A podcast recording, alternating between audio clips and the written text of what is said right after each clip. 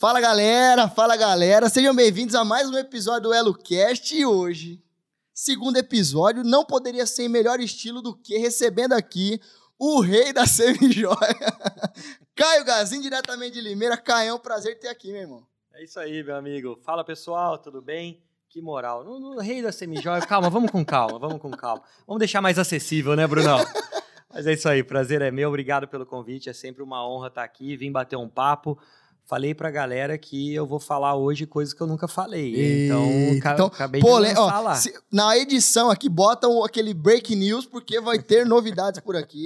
Galera, como é que é o EloCast aqui, Caião? É, não tem pauta, não tem nada, é bate-papo, é, é resenha e, e é conversa, vida real. A gente vai falar aqui de negócio. Eu tenho algumas dúvidas que eu nunca te perguntei e eu vou te perguntar aqui. Vamos lá. Ah, antes de tudo, talvez mais uma dúvida é minha também, mas da galera. Da onde veio esse negócio de gazinho? Você nasceu nesse ramo? Você não nasceu? Eu sei que você foi mecânico, eu sei que não era nada disso, mas a maioria das pessoas talvez não saiba. Então, como é que foi esse negócio aí? De semijoia. Isso, como é, como é que nasceu a Gazinho? Da onde veio a Gazinho Semijóia que virou esse fenômeno que Vamos virou lá. tudo aí? Brunão, na verdade, a minha família, meu pai, ele é nascido no Paraná. Então, eu- ele foi para Limeira, né? Eu já sou nascido em Limeira, sou limeirense, que é uma cidade interior de São Paulo, fica ali a 150 quilômetros da capital. E o meu pai foi para lá muito pequeno, é, cresceu, foi para lá com oito anos de idade na época, conheceu minha mãe, casou muito cedo. Minha mãe ficou grávida de mim com 16 anos. Caraca. É, então imagina, foi assim, meu pai tinha 21 e, meu, aquele perrengue, né? Nasci no fundo na ca da casa dos meus avós, era uma casinha pequenininha, família muito humilde mesmo, e meu pai era caminhoneiro, era caminhoneiro. E quando ele eh, se deu conta que ter filho naquela época não era mil maravilhas e não tinha hoje a tecnologia que a gente tem, né? Pô, liga a câmera aí, como é que tá? Fala, não, ele viajava, ele fazia uma rota que era de São Paulo para Brasília. Ele levava café para Brasília. E quando ele voltava, muitas vezes era 15, 20 dias. Então, assim, você deixar, você imagina, você tem filho, eu tenho, a gente deixar um filho para você ver depois de 20 dias e ter notícia depois de 20 dias. Não tinha celular. E quanto tempo foi isso? Quando é é, desde pequeno, quanto, até quando conviveu com isso, com essa Então, distância? Como é que foi? Quando eu nasci, logo quando eu nasci, ele começou com 17 anos. Meu Ah. pai era também desbravador, né? Vindo assim de uma família muito tradicional, ele era desbravador. Quando eu nasci, bateu o desespero nele. Ele falou: não vou mais não. Não vou, não vou, não vou viajar, não vou ficar longe. E aí foi coisa de seis meses depois que eu nasci, ele parou. E aí começou na nossa vida o mundo da mecânica, o mundo do arrumar caminhão. Por quê?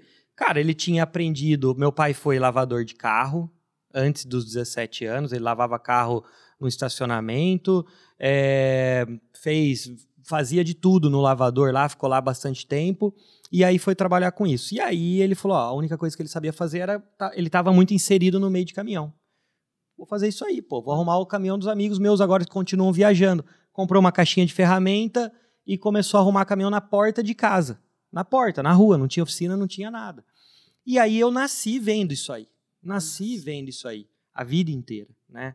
E, enfim, depois a gente pode voltar nisso, mas aí foi, respondendo o que você falou.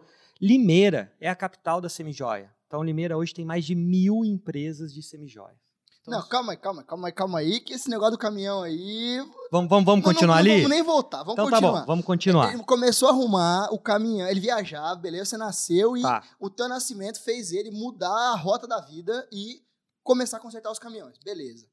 E daí? Começou a consertar na porta de casa, daí? Beleza. Começou a consertar na porta de casa. Cara, meu pai me ensinou muito da base que eu tenho, Brunão. Meu pai sempre foi um cara ousado. Ele nunca, ele, ele sempre quis mais, né? Eu venho de uma família mais tranquila, meu avô mais tranquilo, não queria, não, não, não era o que motivava ele, sabe? Ganhar dinheiro, fazer coisas. Não. Aquela vida tranquila, saiu da roça. E meu pai não. Meu pai queria, meu pai queria, meu pai queria. Pois bem, nisso aí, ele começou a arrumar caminhões, alugou um barracãozinho, começou a consertar, começou a ter uma oficina, depois outro, depois outro, e o troço foi crescendo.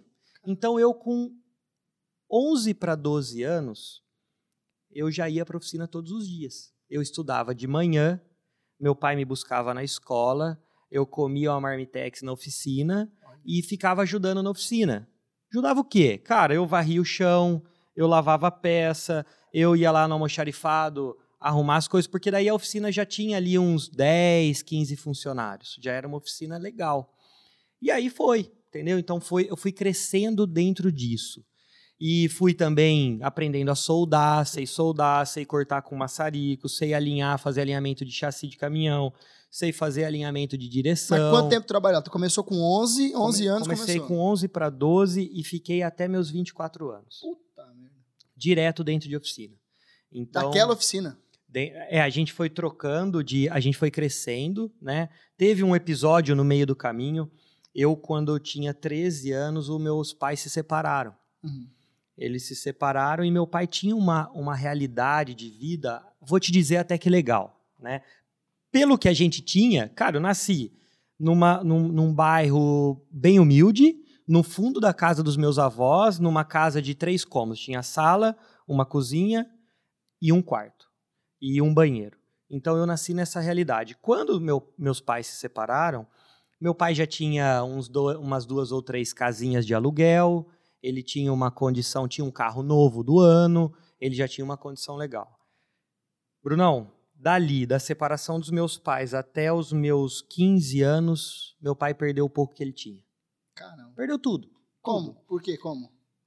Voltou a ser jovem. Sabe, casou com a minha mãe, muito novo, trabalhou demais. Voltou, voltou. Quis curtir a vida. quis curtir a vida.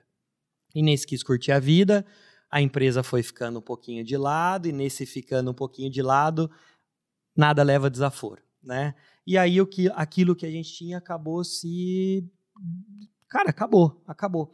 Então eu saí de um bairro legal, eu já morava num condomínio, e de lá eu fui morar na periferia da cidade. Com 15 Quantos- anos. Isso, 15 anos. 15 anos. Então, com 15 anos, eu saí. Na época era chama Condomínio Florença de Limeira. Talvez é um dos mais tradicionais que tem. Minha casa tinha três andares, tinha piscina, tinha sauna, tinha sala de música, tinha sala de jogos. Caraca. Eu saí e fui morar numa casa que não tinha reboco na parede. Era lajota, assim, aparente, na, na- direto. E a rua era Isso de você, tua mãe e teu irmão. eu, minha mãe e meu irmão, nós fomos morar com a minha avó. E a rua era de terra, para você ter uma ideia. Foi um choque de realidade né, muito grande na minha vida, na vida do meu irmão.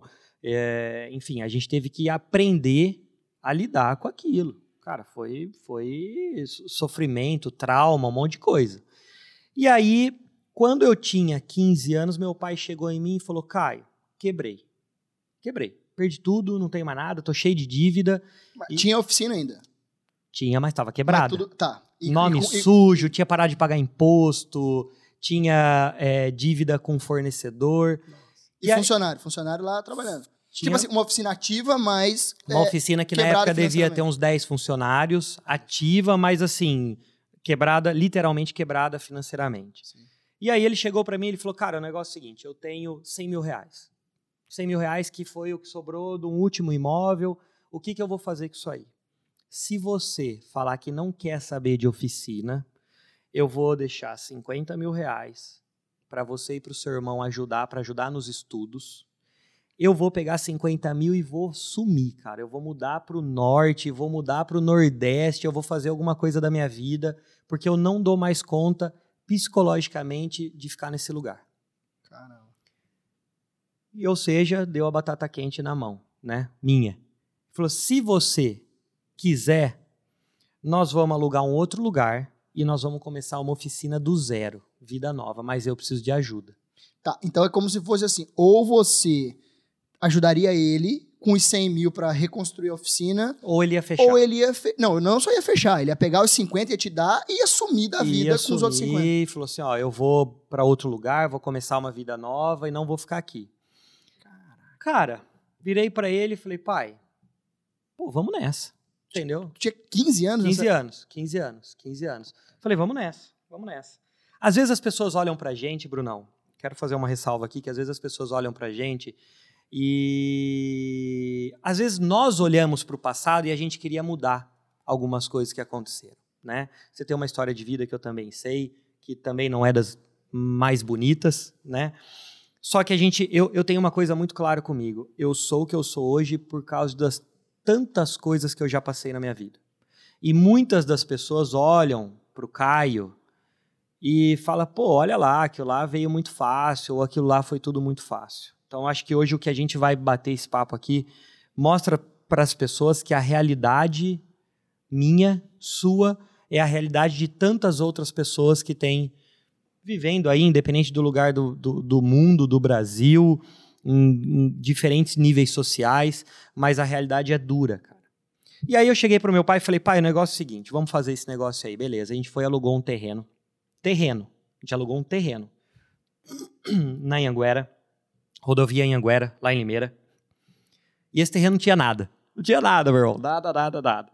Barrão no terrenão, É. terrenão. O que, que nós vamos fazer? Vamos erguer umas estruturas metálicas que a gente tinha da oficina que era, era dele.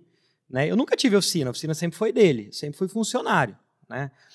É, a gente tirou a estrutura metálica, fez um chão, um concretão, e tinha lugar lá para colocar, eu acho que uns quatro caminhões, mais ou menos. A gente ergueu ali. Não tinha cercar, não tinha muro, a gente cercou de cerca, cerca, é, pau assim e, e cerca A ferramenta tinha que ficar todo dia levando ferramenta embora, guardava, roubavam. é, roubavam, roubavam. E aí a gente guardava. Caraca. E aí a gente começou ali, era eu, ele, e aí o meu irmão já tinha 12 anos que começou a ir pra oficina com a mesma idade. A gente começou Era, era a idade de ir pra oficina. de ir pra 12 oficina, anos. 12 anos, 12 anos. Não sei porquê, preciso perguntar isso pra ele um dia. Mas era acho que ali na, perto da quinta série, mais ou menos. É, tipo, Foi pra quinta série, dois presentes. tem que trabalhar. Os livros de história, É. geografia e vai pra É, oficina. é, é. E aí, e tinha mais é, um ou dois funcionários na época. Então, assim, a gente fazia tudo, cara. Fazia tudo. Meu, meu pai era sapatão de bico de aço, jaleco, calça jeans, eu do mesmo jeito, meu irmão já ia do mesmo jeito. E foi um lance legal, Brunão, nessa época, é o seguinte, eu estudava em escola particular. Estudava numa escola bem legal, bem legal, chamava, chama ainda, existe essa escola, Colégio São José, um colégio, é, como é que chama quando é colégio de, de freira, colégio de padre? Sei lá. Tem um nome, tem um nome aí que eu Alguém esqueci. sabe aí como é que chama? Colégio. E colégio interno? Colégio interno não. É, mas não era, não, não era, não, não é Não. colégio interno, não. Colégio religioso, sei lá. Tá, tá. E aí o que que acontecia? Cara, acabou a grana para pagar a escola. E a escola era uma escola cara. Na época, pô, sei lá, custava o aluguel de uma casa. Caraca. É, e aí a gente estudou. Eu e meu irmão estudamos nessa escola durante três, quatro anos de bolsa. Que a escola deu pra gente, falou, não, viu a situação e falou, ó, vocês continuem estudando aqui. Então a gente continuava estudando lá. Olha só. Só que Né? com uma realidade completamente diferente da que era. Cara, muitos dos, das coisas que eu aprendi na minha vida aconteceram nessa época. E eu fui aprender isso, eu fui entender isso depois. Porque na época tinha hora que eu me revoltava, tinha hora que eu não entendia por que estava acontecendo aquilo lá. Como, por exemplo, a galera ia para uma excursão no Hop Hari que tem lá. Eu não ia, pô. Não tinha grana para ir. Antes, na outra realidade, ia e beleza e tudo certo. Depois, no mesmo ambiente, mas em situações Os meus amigos começaram a ir e eu não ia mais. Aí a gente foi atingindo uma idade, a galera saía pro clube. Tinha um clube lá, nosso clube. A galera ia pro clube. Sabe o que a gente fazia? Já tinha lá meu pai na porta com um golzinho. A gente entrava dentro do carro, a marmita já estava lá dentro, a gente ia pra oficina, comia lá na cozinha, comia a marmita e ia trabalhar. Então, é, eu vivi muito daquilo, vi aquilo acontecer, a realidade de uma de, de pessoas mais confortáveis financeiramente, mas eu não podia viver aquilo. E eu não usei aquilo como lamentação, usei aquilo como motivação, porque eu botava na minha cabeça que eu ia voltar a viver aquilo. Eu ia viver aquilo de novo. Caraca. Então, assim, ó, vamos, vamos olhar. Beleza, a gente fala de um primeiro momento onde você tinha uma classe, vamos botar, uma classe A. Beleza. Frequentava lugares de classe A, vivia como classe B, A. B. É, é, um B é quase A, vai. B, BA, BA. Beleza. Daí ah, mudou a realidade, mas continuou frequentando o mesmo lugar. Mesmo colégio, Isso com 15, 16 anos. com 15, 16 anos. Caraca. Com isso, Quais foram as principais lições que você aprendeu nessa época? Brunão, cara, ali eu via que eu aprendi a dar valor para muita coisa que eu não dava. Por exemplo, por exemplo. Por exemplo, aquela oportunidade de estar no lugar e tendo acesso àquele ensino. Então, eu sempre fui um cara que eu não aceitava tirar menos que nove. Cara, eu não queria, eu não, eu não achava justo. Pô, eu tava ganhando alguma coisa. Entendi. De alguma forma, Deus estava me dando aquilo. E aí eu via muitos amigos não dando valor nenhum. Essa época me fez me manter longe de qualquer tipo de droga. Muitos dos meus amigos, que talvez é muito mais. As pessoas pensam que isso é da periferia, que é tal, não. É, tem lá dentro, tem nas, nas festas ricas, tem. Isso me fez manter longe daquilo porque aquilo me tirava a sobriedade, aquilo me tirava o controle. É, até os meus 24, 25 anos de idade, eu não bebia, não gostava de beber. Olha só. Porque eu queria me manter longe, afastado daquele negócio, sabe? E eu e o meu pai na época bebia muito. Não bebia muito de ah, ir pra rua ou não, mas ele bebia bastante no final de semana e eu via aquilo e eu, eu, eu assimilava aquilo com a separação Hum, né? Então, pô, eu, eu, eu senti assim, foi uma troca da família pelas festas. Entendi. Então, eu nunca gostei de festa. Se a gente parar pra pensar, tem- até tem uma fábula que diz assim: eram dois irmãos, e aí um bebia e o outro não bebia. Aí um irmão que bebia falava assim: por que, que você bebe? Porque meu pai bebia. E o que Uhum. não bebia? Por que, que você não bebe? Porque meu pai bebia. Exatamente. Então, a mesma situação, dependendo da ótica, pode levar para direções diferentes. Então, no teu caso, você associou, caramba, eu não vou beber porque meu pai bebia e beleza. E talvez, numa outra situação, você poderia, eu vou beber porque meu pai bebia e eu tô revoltado e tal, E tal, tudo tal, que bem. é o que acontece muitas, com Muitas muitas pessoas acontece assim. Talvez com a maioria. É. É. Mas eu acho que isso é uma desculpa. Eu acho que isso é uma desculpa para uma fraqueza. Então, assim, eu peguei aquilo e eu falei, eu não quero viver, eu não quero que os meus filhos vivam o que eu tô vivendo junto com meu irmão. Entende? Sim. Eu não quero que os meus filhos vivam com os pais o que os meus pais estão fazendo eu viver aqui. Entendi. E aí eu usei isso e aprendi sobre isso, aprendi o valor da família, não tendo a família reunida, né? Aprendi a dar valor no dinheiro. Uma vez eu fui para uma excursão, consegui para excursão, beleza? Tinha a grana lá para pagar para excursão e aí a galera, a- a- o pessoal que organizava a excursão da escola falou o seguinte: ó, vocês podem levar dinheiro para comprar algumas coisinhas lá. Era um sítio, tal, fazia coisa de queijo, de de doce, de leite, sabe essas coisas de, de sítio, né, de interior. Então vocês podem levar dinheiro para comprar essas coisinhas que tiver e levar para a família e tal. E aí minha mãe me deu 20 reais. E eu acho que até hoje minha mãe não sabe disso, nunca contei isso para ela. E eu cheguei lá, o negócio que custava mais barato custava 25. Puta Entendeu? Então, assim, é, a galera comprou, os, os amigos compraram tal, e eu voltei sem para casa. Então, olha só, cara, é uma coisa que aconteceu comigo há Quantos anos? 20 que- anos. que- 18, 20 anos, 21 anos. E tá aqui gravado na minha cabeça. Por quê? Porque eu comecei a aprender que as coisas têm valor. Né? E Mas, mas tem um extra nisso aí, cara. Porque assim, ó, tem um ditado que fala assim: é, adulto não tem trauma. Quem tem trauma é criança. né? Poucos traumas são acontecidos na vida adulta. Só que tudo vai do viés que a pessoa escolhe olhar. Aconteceu isso, você podia olhar e falar seguinte: caramba, meus amigos têm, eu não tenho, eu tô voltando para casa sem nada, tô revoltado, eu vou me drogar, eu vou embora, eu vou explodir tudo isso aqui, eu não presto para nada e não sei o quê. Mas peraí, qual foi a lição que você tirou? Então, como se fosse esse copo aqui, e daí desse copo aqui, eu olhando do lado de cá, eu vejo que eu não tenho dinheiro, eu tô quebrado, e todo mundo tem, eu não tenho, eu tô revoltado por isso. Mas olhando pro lado de lá, caramba, eu preciso valorizar isso para que não falte depois, para que meus filhos não passem pelo perrengue que eu passei. Então vai muito de ótica e tem uma coisa também. Talvez a base.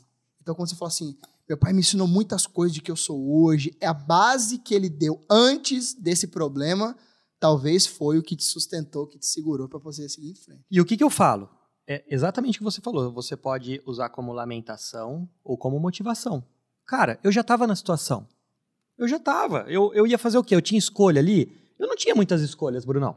Eu tinha que passar por aquilo. Então, assim, a galera ia para oficina, eu tinha que ir para oficina. Meu, meu- a galera ia para pro clube, a galera ia para casa de um amigo fazer churrasco. Eu ligava para o meu pai e falava, eu tentava como uma criança ali, como um adolescente. Pai, poxa, meus amigos vão fazer tal coisa hoje, sabe? Meu pai falava, tem um monte de caminhão aqui, cara. Isso vai fazer falta. Vem para cá. Então, essa responsabilidade, Brunão, foi inserida em mim desde muito cedo. E, e ao mesmo tempo que o meu pai me trouxe alguns traumas, ele me trouxe muita base. Essa, essa talvez até esse excesso de, de rigidez, esse excesso de compromisso, eu, eu não podia falhar. Ele não deixava eu falhar. Tudo isso fez com que hoje eu administre as coisas do jeito que estão. Ou talvez hoje é até mais fácil, Brunão, mas talvez quando a minha empresa começou a crescer, a Gazin começou a crescer, talvez eu conseguisse ali cuidar daquele negócio melhor, entendeu? É, muitas pessoas, eu vejo muitos amigos que daí têm empresa em outra realidade, os caras é, administram aquilo e falam: não, vamos, vamos pegar o dinheiro mesmo que a empresa deu. Não, eu vou lá, eu compro um carro, eu faço alguma coisa. Eu já sempre fui um cara muito mais seguro, porque eu tinha medo de faltar. Uhum. Então eu ia segurando. E tudo é o equilíbrio. Né? Então, o empreendedor que está do outro lado, ele não pode nem soltar e falar: vou, vou trocar carro, vou tro comprar apartamento, vou fazer isso, isso com todo o lucro que deu, porque ele pode, pode ser que no próximo ano ele não ganhe, pode ser que no próximo ano a empresa não dê. E ao mesmo tempo, se você bloqueia, você deixa, você faz com que a sua empresa não cresça. Você acaba segurando o crescimento dela. Então, esse equilíbrio. Eu acho que tudo isso que eu vivi me deu muita base para esse equilíbrio. Eu sabia a hora de segurar e sabia a hora de soltar eu sabia a hora que eu devia ficar parado e sabia a hora que eu deveria correr. Né? Então, eu fui ensinando. E eu aprendi, Bruno, uma outra coisa. Você imagina, quando a gente foi lá para aquela empresa, para o terreno, e, e a gente começou a oficina de novo, era cobrador todos os dias na porta. Eu aprendi a cuidar de uma empresa sem dinheiro. Porque. Uhum. A começar uma empresa sem dinheiro, não. A... Com, com eu aprendi, com menos X mil. Eu aprendi a cuidar de uma empresa com dívida. Olha só. Não é que ela não tinha caixa, ela tinha dívidas para pagar. Né? E quando aconteceu isso aí, meu pai não quis mais saber de administrar, cara. Meu pai queria operar, queria trabalhar. E aí eu comecei com as planilhinhas no caderno, vou montando para quem a gente deve, ó, a gente paga aqui deixa esse aqui, vai para o cartório, a gente paga lá no cartório, hora que for, mas a gente consegue um prazinho, enquanto isso a gente paga os funcionários aqui. Então foi, eu fui aprendendo a administrar num cenário de guerra. Era o cara do cartório vindo entregar documento, era, putz, aí vinha uma reclamação trabalhista, porque daí a gente saiu sem pagar algumas pessoas, na época que não tinha grana, ou a gente pagou parte, é, e aí vinha a reclamação trabalhista, caraca, o que, que a gente vai fazer, meu putz? Não, vamos lá, rebola aqui, paga um pouquinho ali, faz a negociação. E foi durante, a gente trabalhou assim durante uns quase 10 anos, Bruno. Para re, reconstruir o problema que foi causado em quantos anos? Quase 10 anos, em 3 anos, 2 anos. Gente, lição aí para quem está escutando e assistindo isso aqui é um dos clubes que a gente fez semanas para trás aqui, eu falei sobre isso, que é a semeadura. Plantar é rápido, mas a colheita demora, ela vem em maior quantidade, você não colhe sozinho. Então foram três anos de plantio ruim, sementes ruins. Quando veio a colheita, veio uma árvore muito grande, levou muito tempo e todo mundo colheu junto. Então, três anos para equilibrar no zero a zero, levaram quantos? 10 anos. 10 anos. 10 anos. 3 para 10. Então nós estamos não, falando. Ô, Bruno, em... não, meu pai paga a conta até hoje dessa empresa. Caraca. A gente, a gente equilibrou assim, ó. A gente conseguiu em 10 anos, nós liquidamos todos os fornecedores, nós pagamos todas as os trabalhistas. Isso foi dos 15 aos 25, por exemplo. É, foi até quando eu saí de lá. É, nós pagamos todas as trabalhistas, pagamos tudo. Tudo, tudo, tudo. E ficou um parcelamento de imposto que meu pai paga até hoje. Essa dívida ficou, não tem mais dívida, né? Mas fez um parcelamento e ainda paga essa conta. Então, assim, nem tudo são rosas, né? Tem gente que olha e fala, pô, cara, achei que a empresa era do seu pai, porque você tem, eu tenho, eu tô 33 anos hoje. Achei que a empresa era do seu pai, não, não era. A empresa foi montada. Pelo contrário, né? É, hoje, hoje, na verdade, depois de um tempo, a gente acabou abrindo uma construtora e meu pai trabalha com a gente hoje. Né? Então ele tem uma parte da sociedade nessa empresa e, e acaba nos ajudando lá, mas é as pessoas não veem isso. Tá, me diz uma coisa que eu tenho uma dúvida. Quando nessa fase ali que você tava no mereço turbilhão aí. Cara, 16, 17 anos, cobrador na porta, pau quebrando, e, e funcionário cobrando, e não sei o quê. O que, que você se lembra de sentimento? Se você reclamava, você por algum momento se lembra reclamando assim, pô, mas por quê? Eu vou abandonar isso aqui, eu vou largar, ou tomou para si, encarou. Como é que era o sentimento sobre Tá. isso? Vou falar um pouquinho diferente. Eu e meu pai. Meu pai com aquele, com aquele sentimento de medo demais por tudo que ele estava passando. Então ele tinha muito medo e quando ele tinha muito medo ele travava todo e qualquer tipo de crescimento que a gente podia ter. Pai, vamos fazer, tá pintando um negócio novo aqui no meio das- dos caminhões. Eu sempre fui um cara maluco. Então assim, meu, vamos comprar essa peça aqui, vamos colocar porque a gente vai vender e dar margem. Não, calma. Vamos esperar. Pai, vamos fazer. Não, vamos esperar. Eu sempre fui um cara de ideia. E aí eu já via que aquilo não ia dar certo muito tempo. A gente não ia ter indícios. O que, que eu comecei a fazer, Brunão? Comecei a me preparar. Eu lia, lia, lia, lia, lia, lia. Sabe, eu comecei a ler, eu acompanhava, eu pegava livro de empreendedorismo, de venda, eu começava, eu comecei a me preparar porque eu tinha o seguinte sentimento. Falando de sentimento agora, eu não ia ficar lá, eu ia arrebentar. Eu sabia Com que eu ia quantos, anos, explodir. com quantos anos tu teve essa, essa clareza? 18, 18 anos. Eu sabia que eu ia explodir. Eu ia explodir. Eu não tinha a mínima ideia onde nem com o quê. Então o que, que eu fiz? Eu vim aqui para o sul, vim aqui para Navegantes, na fábrica de uma, de uma, uma marca que fabricava implementos rodoviários, carreta, tal, essas coisas. Vim aqui, bati na porta dos caras e falei, cara, eu quero ser uma concessionária suas lá em São Paulo.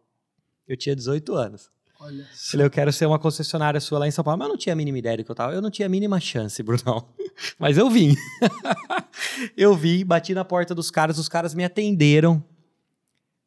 E aí, eu, eu na época, eu, fi- eu peguei umas fotos que eu tinha da oficina e fiz um caderno, imprimi, fiz capa dura, tal, levei e falei, ó, eu tenho essa experiência aqui, eu preciso, dar, eu preciso só que vocês deem a marca para mim e eu vou me virar, vou fazer, tal, vim aqui, apresentei.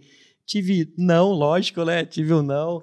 Mas eu comecei a entender que eu tinha capacidade, cara. Eu comecei a entender que eu tinha capacidade e eu ia acertar. E aí eu tava ali, tava pronto, entendeu? Eu tava me preparando e eu tava esperando a oportunidade. E Tava... cu- E, cuidando dos, do, do dia a dia da oficina. Não, a e oficina com- tava indo, pagando conta, pagando conta e tudo mais. As coisas começaram a ficar um pouco melhor, as coisas começaram a, a fluir melhor. A gente chegou a ter nessa oficina aí quase 50 funcionários. Na, na segundo, no segundo Nas- tempo da oficina. No, no- é, Né? No primeiro tempo, beleza, isso. intervalo, caos. No, no retorno. no Foi o retorno. a oficina, o retorno, É, bateu, cara. Nós vamos colocar lá no livro, é a oficina, o retorno. O retorno, é verdade. Então já tem capítulo aí. Isso. Então, assim, aí nessa parte a gente começou a crescer. Só que quando começou a crescer, meu, eu comecei a estufar o peito. Eu consigo, nós vamos fazer, eu vou vender e meu pai me segurando. Nesse meu pai me segurando, meu amigo, eu, era, eu já fui mandado embora várias vezes da oficina. eu já pedi a conta várias vezes da oficina, tinha pedido a conta. É, briga, muitas brigas, porque eu queria fazer e não queria fazer. Queria fazer e não queria fazer. E aí a gente chegou num nível que eu comecei a perder meu pai. Comecei a não ter mais pai, comecei só a ter um patrão e um puta de um cara chato. E eu também era chato pra caramba pra ele. Ferrou. Entendeu? né? É, e aí começou a ficar chato, sabe, Brunão? Porque, pô, eu, eu cheguei a ficar, sei lá, um mês, dois meses com meu pai. Acho que muita gente vai se conectar com essa fala, mas eu cheguei a ficar um, dois meses com meu pai no mesmo ambiente ali sem falar com ele. E aí, imagina aquilo que eu, o cara que me deu toda a base e eu falei, não, agora eu tô perdendo meu pai por causa de ter um negócio aqui, por causa de fazer isso aqui crescer. Nessa época, meu pai falou o seguinte pra mim, falou, olha, o bicho tá pegando de verdade, então eu vou te dar para você cuidar um departamento da oficina, é, que era a parte de alinhamento de direção. A- a- alinhamento, balanceamento, sabe igual faz em carro? Sim. Tem caminhão, ele falou, ó, essa parte aqui, o que der de dinheiro é sua, o que der de prejuízo é sua também, e é beleza. Falei, boa, tá bom, gostei. Peguei esse negócio aí e comecei a movimentar o negócio. E aí começou a crescer. Essa parte daí era minha e do meu irmão, ele deu para nós dois. E aí a gente começou a crescer. Então eu comecei a comprar máquina nova, comecei a meter estoque, comecei a fazer um monte de coisa, comecei a trazer transportadora grande para fazer trabalho com a gente. Só que, Brunão, eu, eu entendi que aquilo lá não ia fazer para mim o que eu queria fazer na minha vida. Eu queria um negócio muito maior. Muito maior. Eu não tô falando sobre dinheiro. Nessa época aí, tu tava quantos anos? 22, 23 anos, mais ou menos. Já tinha 10 anos de experiência dentro do negócio. Dentro do negócio, exatamente. Aí eu, com 22 anos, eu tinha 10 anos, né? Então, assim, eu falei, não vou. Não vou, não vou, não é isso aqui, não vai... Não vai, não vai mover o tanto de gente que eu quero mover, não vai me dar a grana que eu quero, que eu quero ter para minha família, não vai. Meu irmão, aí eu falei, o que, que eu vou fazer em Limeira? Olhava para o lado, joia. Olhava para o outro, joia. Olhava para os amigos, joia. Meu, gente rica, gente média, gente tentando. É isso aí que eu vou fazer. Como? Não sei. Falei, mas eu vou fazer alguma coisa. E aí foi assim que começou a minha história na joia. Então, oportunidade. Deixa essa lição para a galera. Por quê? Muitas vezes as pessoas acham que a oportunidade está lá na outra cidade, está lá no outro estado, está lá na empresa do lado, está no ramo do amigo que está. E muitas vezes a oportunidade está debaixo do nosso nariz. Então, pare de ficar achando que está muito longe. Oportunidade existe em todo lugar.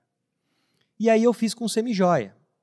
Sinceramente, algumas pessoas já me perguntaram: e se não fosse semijoia? Era a minha pergunta. Quem te perguntou, eu ia colar agora aqui, que eu ia falar assim, e se não fosse, o que mais você enxergou ao redor? Essa era a minha pergunta. Ia ser com qualquer outra coisa. Semijoia é só o produto. A questão é que a excelência com que a gente fazia o negócio. É a excelência com que eu comecei a fazer o negócio. É a percepção, é os olhos atentos, é o ouvido captando tudo que os clientes traziam, é os olhos na concorrência e nos clientes. O que, que os caras estavam errando e eu me aproveitava da falha dos concorrentes o tempo todo. Onde eles erravam, eu ia lá e botava o dedo na ferida e Por falava... exemplo, o que, que você pegava Cara, assim que você se lembra que é Velo- pontual? velocidade. Velocidade. Eu falo tanto sobre velocidade. E aí que eu aprendi a importância da velocidade. Sabe por quê? Porque os caras eram grandes, eles tinham muita grana, concorrentes fortes de grana, fortes financeiramente, fortes de marca, é, fortes de tamanho de empresa. Aí os caras se acomodavam. Aí ele fazia um anel, ele, ele desenhava um anel bonito, ele queria vender aquele anel o ano todo. Uhum. E o que, que eu falei? Eu falei, não, a mulher não quer isso aí. Eu vou fazer esse anel, e mês que vem eu vou fazer outro, e mês que vem eu vou fazer outro. E aí eu comecei a meter velocidade no negócio. Meter Enquanto você velocidade. fazia cinco, eles faziam meio. Exatamente. Entendi. E aí, o que, que aconteceu? Eles não conseguiam me acompanhar. Eles não conseguiam, com toda aquela capacidade produtiva, porque a velocidade não está na capacidade produtiva, a velocidade está na mente de cada um. A velocidade está no que você tem disposição para aguentar a pressão e fazer com que aquilo aconteça independente dos percalços do caminho, porque vai existir. Principalmente, uma coisa é você andar a 50 por hora, ver os obstáculos, conseguir frear com antecedência. Tô vendo uma lombada lá na frente, vou reduzir agora aqui. Outra coisa você tá 350 por hora, o obstáculo não enxerga, né? É só o, o só o vrum e olha quando Exatamente. escuta. É. Exatamente. E não acho que é diferente isso hoje, não. Tem hora, tem hora, tem coisa que a gente faz e. Ah, o pessoal- quer ver uma coisa que a gente faz hoje que tem muita questão de velocidade? Campanha. O pessoal do marketing, Caio, não vai dar. Vai. Não, mas não tem como, porque a, gente- a peça está saindo hoje da produção, beleza? Bota alguém para encartelar de madrugada. Nós vamos virar encartelando. Caio, mas a gente é gazin, cara, precisa fazer isso? A gente vai deixar de fazer algo que nos colocou aqui. Eu falo isso para todo mundo Será que não é por a isso gente que é a gazinha? não, a gente tá aqui porque a gente tem velocidade. E agora que a gente tá aqui, a gente vai deixar de ter velocidade? Não. Nós não vamos deixar. Nós vamos continuar colocando. E é muito mais difícil você colocar na velocidade num transatlântico. Né? Porque antes a gente era um jet ski. Jet ski se acelerou, virou, ele vira. E vira um, um transatlântico. Quanto tempo ele demora para virar? Quanto tempo ele demora para ter uma reação, para parar ou para ganhar ou para ganhar velocidade? É muito mais difícil, né? Pessoas, processos, métodos, capacidade produtiva, velocidade de produção. Quando eu comecei, eu produzia, eu não produzia, né? Eu comprava de alguém três, quatro modelinhos, de- é, três, quatro peças por modelo. Hoje a gente faz, tem modelo, a gente já chegou a fazer 30 mil peças de um mesmo modelo. Então, quanto tempo demora para eu produ- produzir três peças? Quanto tempo demora para eu produzir 30 mil? Quanto tempo demora para eu encartelar? Eu levava a, a mesa da minha casa, era o processo acontecia ali. Então, ali, chegava do banho, eu cortava, é, tem que cortar os fios que amarram uma peça na outra. Eu colocava a tarraxa, eu colocava na cartela, eu colocava o saquinho, eu fazia o código, colocava o preço e no outro dia estava na loja para vender. E para fazer isso com 30 mil? Em agosto nós... Em, pro... em uma peça, 30 mil, como é que faz? Em agosto nós produzimos 727 mil peças. Então, assim, 727 mil peças. Como é que faz? Então, a velocidade é completamente outra. Né? Então, as pessoas precisam ter essa percepção de que as coisas acontecem dessa maneira. E aí, Brunão, vamos lá para o capítulo da entrada da semijoia, que foi isso. uma loucura. Como? Né, Beleza. É, olhei para o lado, quero fazer alguma coisa, o caminhão não é o que eu quero, oficina é bacana, beleza, me trouxe até aqui. Meu negócio agora é joia, joia, joia, joia, joia. Se sortear, dá joia, né? 20 moedas escrito joia, se você jogar para cima que você pegar, dá joia, joia. Beleza, e daí? E daí? Decidiu que era joia. Qual foi a primeira coisa que fez? Que que foi? Como é que foi esse negócio? Primeiro, vamos falar com o pai, né? Pai, vou sair. Puta que pariu. E aí? É... Brunão, não tive o maior apoio do mundo, né? E, pô, você vai. Aqui o negócio tá indo, porque da situação que a gente tava, vou te dizer que tava bom demais, onde a gente tinha chegado na oficina, né? Da onde a gente saiu, a, a oficina já estava toda murada, a gente já tinha lugar para colocar uns 40 caminhões no coberto. É, a oficina já faturava lá seus, sei lá, 200 mil reais por mês. E aí, meu amigo, meu pai falou: Meu, você é louco. Você vai fazer um negócio que você não sabe fazer, que você nunca viu. Pai, beleza, eu vou. E meu irmão foi junto, né? Então, na época, o que, que a gente fez? Eu não tinha a, o negócio da joia, não me sustentava eu ganhava dinheiro lá na, na oficina ainda. Então a gente deixou. Eu peguei 30 mil reais que eu tinha na época, porque eu tinha.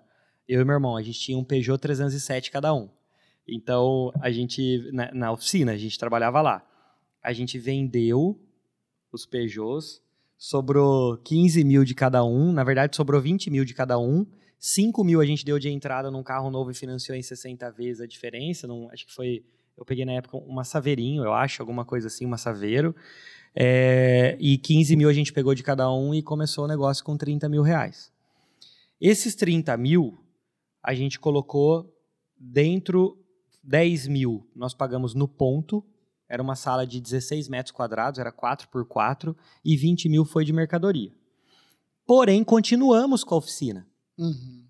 Deixamos ela lá. O meu irmão ficava o tempo todo na oficina, e eu ficava meio período na joia e meio período na oficina, porque eu ainda tinha que cuidar de algumas coisas que tinham lá dentro, parte de fechamento de ordem de serviço, algumas coisas, e eu cuidava de muitas coisas para o meu pai, na parte dele, uhum. que não era nossa, mas era dele, e eu ajudava ele lá. Cara, nisso meu pai falou: Meu, o negócio começou a crescer, meu pai não queria que fosse, e eu tive que ir. Tá, mas peraí, você foi lá e comprou 20 mil.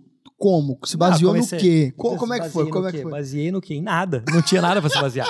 O que, que eu fiz? Como é que foi isso aí? O que, que foi? Eu peguei essa, essa, esses 20 mil e fui numa loja de bruto. Chamava Dutra. Cheguei lá, falei assim, meu, quero comprar joia porque eu vou vender joia. Aí uma moça que me atendeu chama Raquel. Beijo pra Raquel. Eu falo com ela até hoje. Foi um anjo na minha vida, cara. Cheguei lá, olhei numas peças, na, na, tava num, num, numa, numas gancheiras assim penduradas. Falei, olha, eu quero comprar porque eu vou vender na Costa Silva. Costa Silva é uma, uma avenida que tem lá que tem umas 400 lojas. Polo, né? Um polo, onde chegam os clientes para comprar as peças. Aí ela falou, pô, que legal, vou te ajudar, tal, tal, tal. Já comecei, já encontrei o primeiro problema, porque eu comprava no mínimo de 10 por peça. Se eu comprasse 10 por peça, eu ia ter que comprar 50 modelos, não ia dar para fazer uma loja. Falei, não, você não está entendendo. Não dá para comprar de 10, eu preciso comprar de 2, de 3 por modelo. Ela falou, não, você não está entendendo. Não dá para comprar disso aí. Eu falei, não, você não está entendendo. Vai dar sim. você vai ter que vender para mim. E fui, cara, com jeito, fiz amizade com ela e ela me vendeu. Saí de lá, Brunão, por Deus do céu, eu achei que as peças estavam prontas, era só encartelar e vender. Mas tinha que banhar. E eu não sabia que tinha que banhar. Aí você é. tinha gastado, tinha comprado tudo o dinheiro lá? É, não, eu tinha comprado lá uns, é, uns 20 mil, isso, o, o dinheiro todo. E eu falei, viu? Ela falou assim: não, mas você vai banhar onde? Eu falei: o que, que é banhar? Meu caraca. É, É, falei, o que é banhar, cara? Ela falou assim pra mim, ela falou assim, meu, como assim que é banhar? Ela falou assim, você tem que pegar essas peças agora, você tem que colocar um banho de ouro nelas que vai fazer elas brilhar. Eu falei, mas já tá dourada, porque se você pega a peça no bruto, ela é douradinha, mas ela não tem brilho. E, e, pô, ela, ela coça, ela enferruja, ela não tem como vender o negócio daquele jeito. Tá no latão, né? E eu falei, meu, e agora? Onde que eu banho isso aqui? Ela falou, ó, você vai ter que contratar uma outra empresa para pegar essas peças. Eu falei, então nós vamos ter que tirar uma parte daqui. Aí a gente tirou, porque o meu dinheiro não dá. Então a gente Daí tirou. Parte foi peça, parte, parte foi, foi para. É, foi 10 mil de peça e 10 mil de banho, na época. E aí eu fiz ali, comecei o meu primeiro negócio. E foi muito louco. Por quê? Porque eu montei, a gente abriu a loja. Cara, no abrir a loja, no primeiro dia eu vendi 600 reais. Eu falei, achei, é aqui, cara. Falei, já era. E pensa, para você vir de uma oficina, para você vender 600 reais de serviço, meu, era marretada no dedo, era se queimando com solda, era um monte de coisa. Falei, não, tá doido. Achei a mina. Falei, a caneta é muito mais leve que a marreta. No ar-condicionado, trabalhando ali no lugar limpinho, falei, é aqui que eu vou ficar. E aí eu fiquei. É... E aí eu comecei a ficar mais tempo dentro da loja. Olho e ouvido, olho e ouvido, o tempo todo, o tempo todo. Perguntando para os clientes. O que, que vocês que, que vocês não têm aí no mercado que vocês estão procurando? Mas essa galera, essa galera vinha passando de loja em loja e parava na tua e comprava parte na tua, parte em outra e tal. Era assim que, Isso. que foi essas vendas. Eu nem tinha mercadoria para atender todo mundo, Bruno. Acho que, bom, você imagina, eu coloquei 20 mil de mercadoria, dobrava o preço. Então, se alguém chegasse lá e comprava 40 mil, acabava minha loja. Entendeu? É o que eu tinha de produto. Caramba. E aí, o que, que eu fiz? eu peguei todo o dinheiro que eu vendia, eu comprava em produto. Todo o dinheiro que eu vendia, eu comprava em produto. Todo o dinheiro, todo. Metade, metade. Banhando, metade peça, metade banho. Metade peça, metade banho. Todo o dinheiro, todo. E comecei a entender o jogo. Porque daí a grana que sustentava vinha da oficina. Da oficina, ainda. da oficina. Ah, e aí entendi. nós ficamos na oficina. É, Para você entender, entender a, a intensidade do negócio, um ano depois, um ano depois, eu já estava abrindo o banho, o meu próprio banho. Caraca. Um ano depois que eu abri a Gazin, eu já estava abrindo o meu próprio banho. Aí eu cheguei pro meu irmão e falei, ó, você precisa vir. Não dá mais pra você ficar na oficina. Agora a gente vai ter que devolver o negócio aí pro, pro, pro, pro, pro pai, né? E aí a gente chegou com ele e devolveu. Falou, ó, tá aqui, a gente devolveu um negócio muito mais top, a gente devolveu todos os equipamentos, a gente deixou tudo lá, sabe? Que a gente tinha na época investido tal, ficou um negócio muito mais, um estoque organizado, legal. E aí o Matheus veio para a parte da indústria, para a parte da fábrica, para a parte ali do banho. E, e foi uma outra história muito engraçada, porque ali a gente quase quebrou.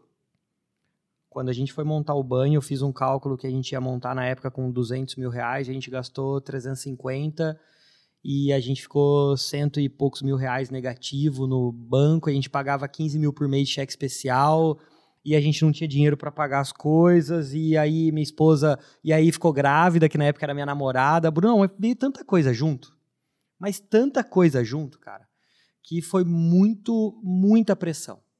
E eu lembro como se fosse hoje. Muitas vezes eu entrava dentro do carro e eu ia conversando com Deus para casa.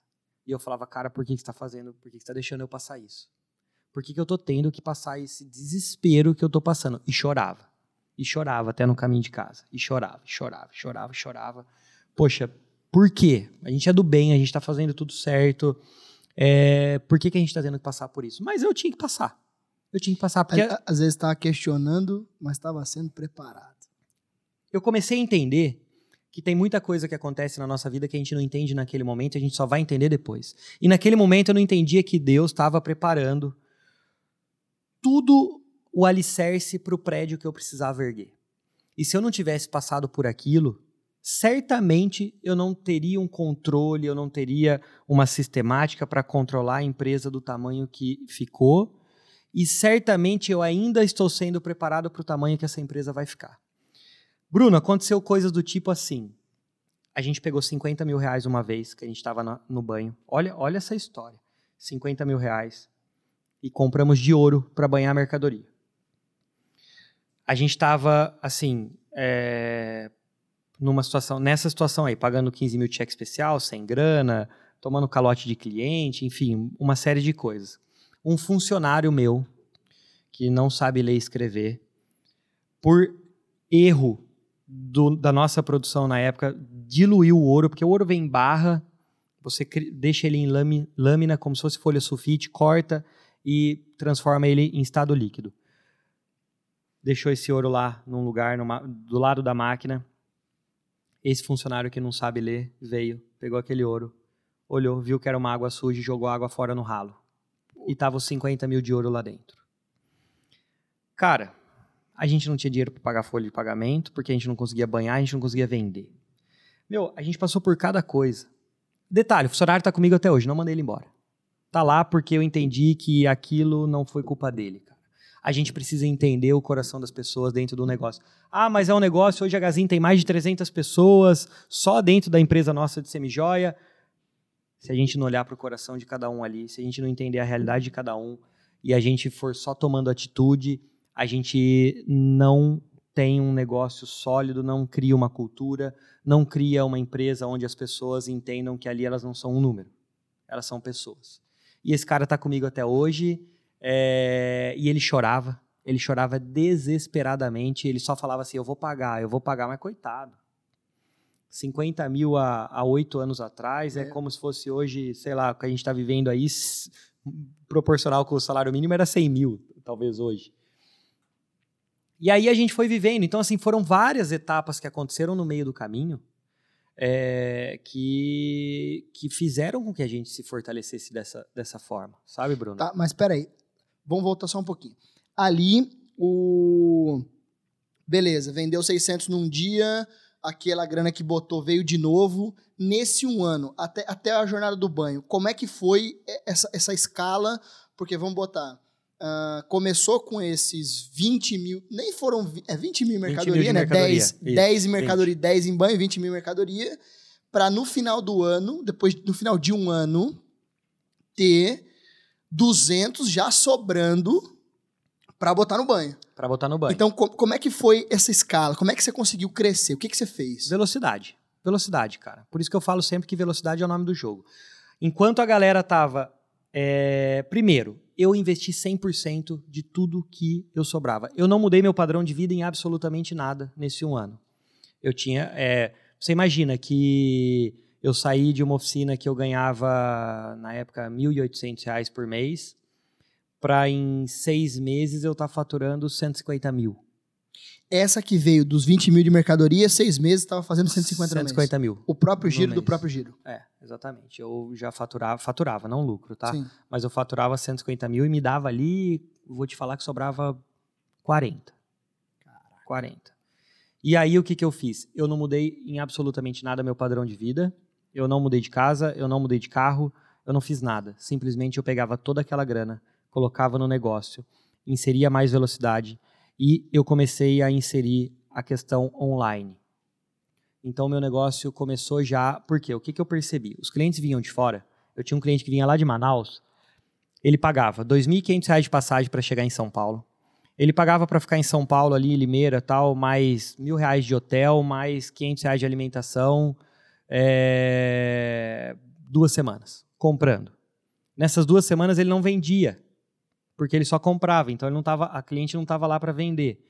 E eu comecei a entender que essa era uma dor muito grande. O que, que eu comecei a fazer? Eu comecei a fazer a venda pelo WhatsApp. Eu falava, olha, em vez de você gastar R$ 2.500 para vir aqui, mais mil reais, mais 500 reais. E os outros esperando a galera vir. Esperando a galera vir. Eu falei, deixa que eu te atendo lá e você em um dia resolve tudo e dos 15 dias que você perdia tá aqui, 14 você continua vendendo. E o dinheiro que virava tudo mercadoria. E o dinheiro que virava em mercadoria. E aí eu comecei a entregar essa solução refinada para essas, essas pessoas. Então, eu criava catálogo, eu é, entregava foto, entregava vídeo para essa mulher já vender lá, eu colocava o produto dela aqui com rastreio, eu na caixa colocava para ela umas surpresas legais para ela criando valor para a hora que chegasse lá. E eu fui conquistando um monte de clientes sem esses clientes nunca terem visto a nossa cara. Tá, e daí vamos pegar uma lição de negócio aqui. Os concorrentes não enxergavam isso, não faziam isso, não queriam fazer isso. Qual foi a brecha que você principal enxergou que esses caras não atuam aqui, é aqui que eu vou atuar? Eu estava de olho nos grandes. Tá? Eu não olhava para os meus concorrentes pequenos, que eram, que era o meu tamanho. Eu olhava só nos maiores, nos gigantes. E o seguinte, esses caras, eles caíam na maldita zona de conforto. Eles não precisavam mais fazer aquilo. Ou, na verdade, eles achavam que eles não precisavam. Entendi. Porque eles achavam que ninguém chegaria neles. Eram dois ou três. E os que eram pequenos não enxergavam. E, como todo ramo, vai ter os pequenos que nunca vão enxergar e às vezes não queriam, não queriam. E tem os grandes que é aquela lei, a lei, a lei normal, né, Brunão? Cresce, tá lá em cima, acha que não precisa mais, se dá o luxo e vem outro. Uhum. Então, essas marcas que inovam mais, Coca-Cola da vida, tal, tal, tal, são as mar... Ah, mas a Coca-Cola precisa estar tá lá, não fazer a propaganda curso de Natal e o caminhão vindo? Quanto tempo que eles estão lá na liderança? Quantas entraram e saíram nesse meio de caminho? Então, eu hoje, já sendo a Coca-Cola da Semijoia, eu já não me permito fazer isso. Por isso que sou taxado por muitos como louco, por muitos como maluco, como exagerado. Muita gente me acha exagerado. Ah, não precisa de tudo isso. Beleza, mas é isso que está nos mantendo lá em cima. E a hora que eu coloquei tudo isso e me apoiei na falha dos concorrentes, então eles, eles falhavam nisso e eu aproveitava a falha. Bruno, a hora que eu passei, eles não conseguiam mais me ver na reta. Tá, mas antes de você passar, você, você tem noção, assim, se eles é, viam o movimento e nada a ver isso aí, é, sacava alguma coisa disso? Por exemplo, assim, uma coisa é, eles acordaram e você já tinha ido. Ou eles viram você chegando com esse modelo e, cara, deixa ele, não tem nada a ver. Por um tempo foi isso. Então, eu demorei para me destacar em Limeira três anos. Três anos, do zero até o terceiro ano, eu era o maior da cidade. Então, assim, de quando eu abri até os três anos, eu era o maior da cidade. Quando eu me tornei o maior da cidade, eu comecei a ganhar o respeito. Até então, todo mundo, ah, é maluco, é mais um, vai quebrar ali, não vai dar nada certo, é isso que ele faz, um monte de gente já fez, não dá certo, o nosso ramo sempre funcionou assim, sempre vai ser assim. E eu ali, meu, eu, eu, eu de olho no cliente, de olho no cliente, em vez de estar de olho neles, eu estava de olho no cliente, o que, que o cliente precisa, o que, que o cliente quer, e prestando atenção no que eles estavam fazendo, porque o empreendedor bom, ele precisa, ele precisa sim prestar atenção no concorrente. Só que o foco dele não pode estar no concorrente, o foco dele precisa estar no cliente. Ele olha para o concorrente como um parâmetro de mercado. E o melhor lugar para você olhar para o concorrente é pelo retrovisor, sempre. Entendeu? Então eu não via a hora de ver eles no meu retrovisor. Não via a hora, não via a hora, Bruno. Eu trabalhava, eu sou um cara extremamente competitivo. Eu não gosto de perder em nada. É, eu, ninguém da minha casa gosta de final do ano jogar Uno comigo, porque eu fico puto se eu perder. É, entendeu? Eu, eu não gosto de jogar. Ah, tô jogando beat tênis agora lá. A galera vai jogar. Não, mas é só brincadeira. Meu, esse dia eu entrei no meu carro e fui embora. Falei, cara, eu não vou mais jogar porque a minha dupla não, não se esforça. Entendeu? E aí eu tô me matando. Calma, amigo, Não, amigo. É, a gente tá aqui pra desestressar. Falei, beleza, mas tá me estressando. Entendeu? Então, então assim, é, é, é foda. Tu não pode falar isso aqui. Pode, pode, Tá aqui bom. pode tudo, aqui pode tudo. Então, assim. Mas aí, cara, é, eu entrava no jogo e altamente competitivo. Altamente. Conexão foi uma coisa extremamente importante para eu chegar nesse nível, porque eu chegava num fornecedor, Bruno, eu não tenho poder de compra.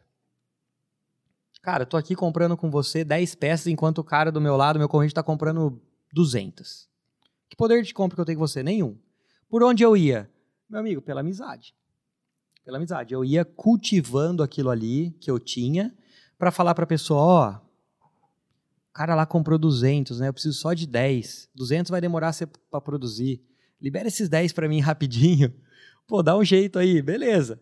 Aí o que, que eu fazia? Pegava aqueles 10, levava no banho. Chegava lá no banho, viu? Tem como você passar isso aí para mim na frente fazer rapidinho?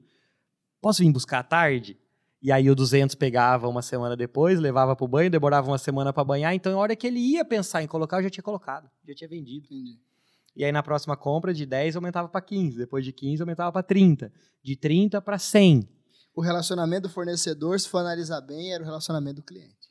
É- Então, as duas pontas bem relacionadas, você estava no meio triangulando isso. E posso falar, elas têm que ser igualmente relacionadas. E se eu te falar que hoje eu tô nessa ponta, tô fazendo essa triangulação do mesmo jeito. Hoje eu faço isso dentro da minha empresa. Eu faço isso. Então, depois a gente vai falar aqui sobre a minha ida para a China, como é que foi e tal, mas esse relacionamento ele precisa ser igualmente cuidado, assim como do cliente. Para você ter uma ideia, a Gazin chega final do ano hoje, a gente faz o brinde para os clientes e o brinde para os fornecedores. A gente manda a carta, o vinho, é o que a gente for, depende do que a gente for mandar lá naquele ano, mas a gente leva o nosso agradecimento por essas pessoas estarem prestando serviço para gente. E eu já vi muita gente falando o seguinte: é eles que têm que me dar. Essa é a sensação das pessoas que acham que o mundo deve alguma coisa para elas.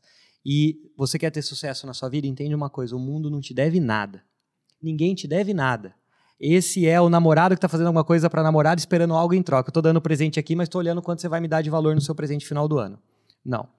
Esse é o tipo de relação que certamente tem um interesse que não é legal para que aquela relação continue crescendo. Então a gente entrega para eles. E eu já cheguei em muitas mesas, Brunão, como eu fazia antigamente, e faço isso até hoje, chegar para o cara e falar o seguinte: do, do mesmo olhar que eu estou para a dor do meu cliente, eu estou olhando para o meu fornecedor. Qual que é a tua dor? Cara, minha dor é fluxo de caixa. Beleza, vou te pagar à vista. Só que você me atende, tá bom? Cara, minha dor é matéria-prima. Eu já trouxe matéria-prima da China para fornecedor. Eu trago a matéria-prima para você. A minha dor é, é produção. Eu já cheguei a entrar dentro de produção de fornecedor para ajudar ele e falar, olha, se a gente fizer assim, assim, assim, se você mudar isso para cá, se você mudar isso lá, é uma troca. E as pessoas acham que fornecedores, porque ela está pagando, porque ela está pagando, ele tem a obrigação. Na essência, talvez sim, talvez há 10 anos atrás. Quer algo a mais? Quer ser diferente? Quer resolver um problema diferente? Quer ganhar diferente? Quer ganhar mais? Resolva um problema diferente, faça algo diferente. E as pessoas não têm essa atenção com isso normalmente. E aí quer exigir. Quer exigir.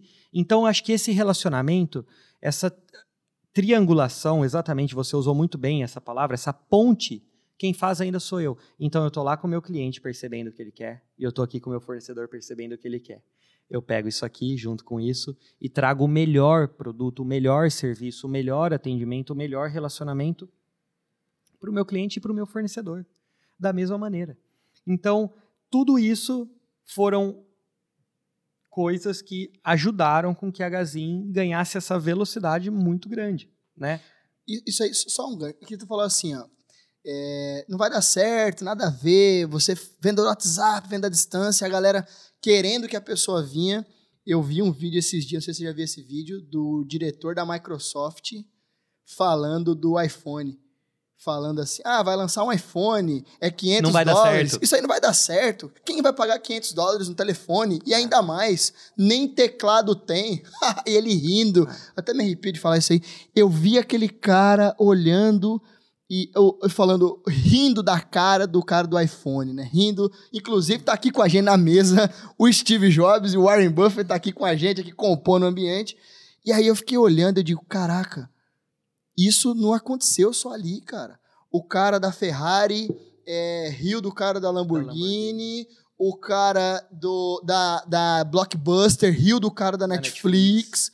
Blockbuster fechou a última mês passado, você viu? Não. A última. Existia uma loja ainda nos Estados Unidos. E, e a Netflix teve uma, teve uma oferta para eles comprarem, isso nunca vai funcionar, isso ah. não vai dar certo. Quem que vai, quem que vai deixar de ver Yahoo? as fitas? Yahoo. Yahoo. Eu, caraca, velho, aquele cara tava rindo porque não tinha teclado, telefone. O que, vai pagar 500 dólares? Olha só. Mas, não, e pior mas, né, mas, e Bruno, outra por quê? Não, e outra coisa, a Apple tinha um outro sócio. Eram três. Eu não sabia disso. Eram três caras. Eram três caras, não, é, não eram só dois. Eu acho que era Apple ou era Microsoft, agora não sei, tá. agora confundiu. Tá. Mas eram três sócios. E um falou: não, cara, esse negócio aqui não vai não. E vendeu, acho que tipo por 1.800 dólares, não sei quantos dólares a participação, e foi embora. Era para ele estar tá junto no, na parada. Pensa num cara arrependido. Depois eu vou olhar, ou é a Microsoft ou era a Apple, que tinha um terceiro elemento.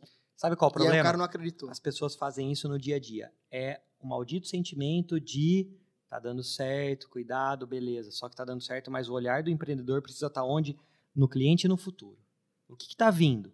Brunão, a gente passou agora, nesse negócio de pandemia, uma evolução de, de, sei lá, talvez 10, 10 anos. É. Estima-se de 10 anos, né? talvez de 10 anos. E tá aqui. Ah, não, porque não vai dar certo usar o Zoom. O que, que o Zoom ganhou de dinheiro? Quanto valorizou nesse tempo? E quantas empresas descobriram novos modelos de negócio? Ah, mas tem que ter reunião presencial. Tem mesmo? Ah, mas eu só fecho venda presencial. Só mesmo? Ah, mas meu cliente já está aqui comigo. Tem mesmo? Tem mesmo? Precisa. Quantas. Será que quantos, precisa? Quantas verdades foram questionadas ao longo da pandemia na pressão? Uhum. Não é nem na pressão, não foi na pressão, foi na obrigação. Ou faz ou morre. Ou você vai fazer ou vai morrer. Agora vamos voltar para o outro lado.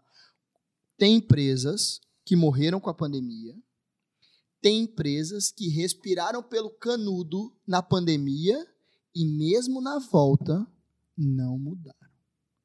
Sabe Deus o que está esperando para sacar qual é o novo Mas, mundo? Ô Bruno, não tem jeito. Vai é sumir, vai sumir, vai sumir, não tem jeito, cara. O olhar é o que eu falo. O meu olhar hoje, hoje, em qualquer reunião que eu sento, o meu olhar vai estar tá sempre voltado para o cliente. Sempre. O que que o cliente espera disso? Ah, mas nós estamos fazendo certo. Certo para quem? Nós estamos fazendo o que tem que ser feito. Tem que ser feito para quem? Porque o ator pessoas... principal é o cliente, na verdade. Tem que ser sempre. Tem que ser sempre. Se você quer ter o sucesso. Eu não estou falando isso aqui de puxar saquismo ou fazer para o cara. Ah, não, ele tem sempre razão. Não, não acredito. O cliente não tem sempre a razão. Mas o foco tem que estar tá sempre no que o cliente espera. Porque se você resolver o que ele espera, ele te paga. E ele paga caro por isso.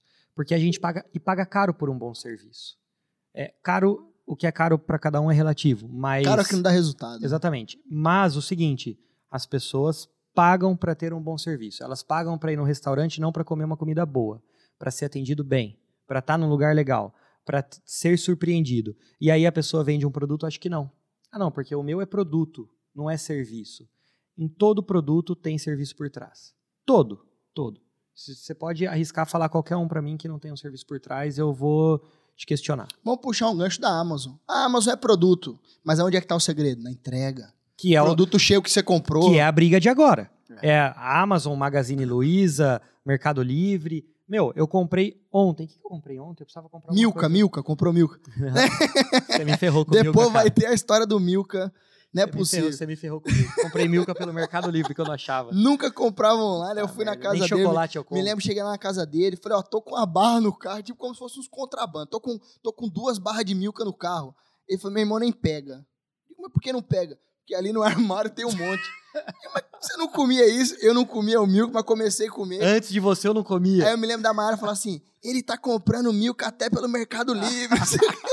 Porra, o negócio não, ficou certo. O Milka foi tenso. Mas olha só, eu comprei pelo Mercado Livre ontem para entregar hoje. Que isso. E aí comprava no e-commerce antes levava 30 dias para chegar.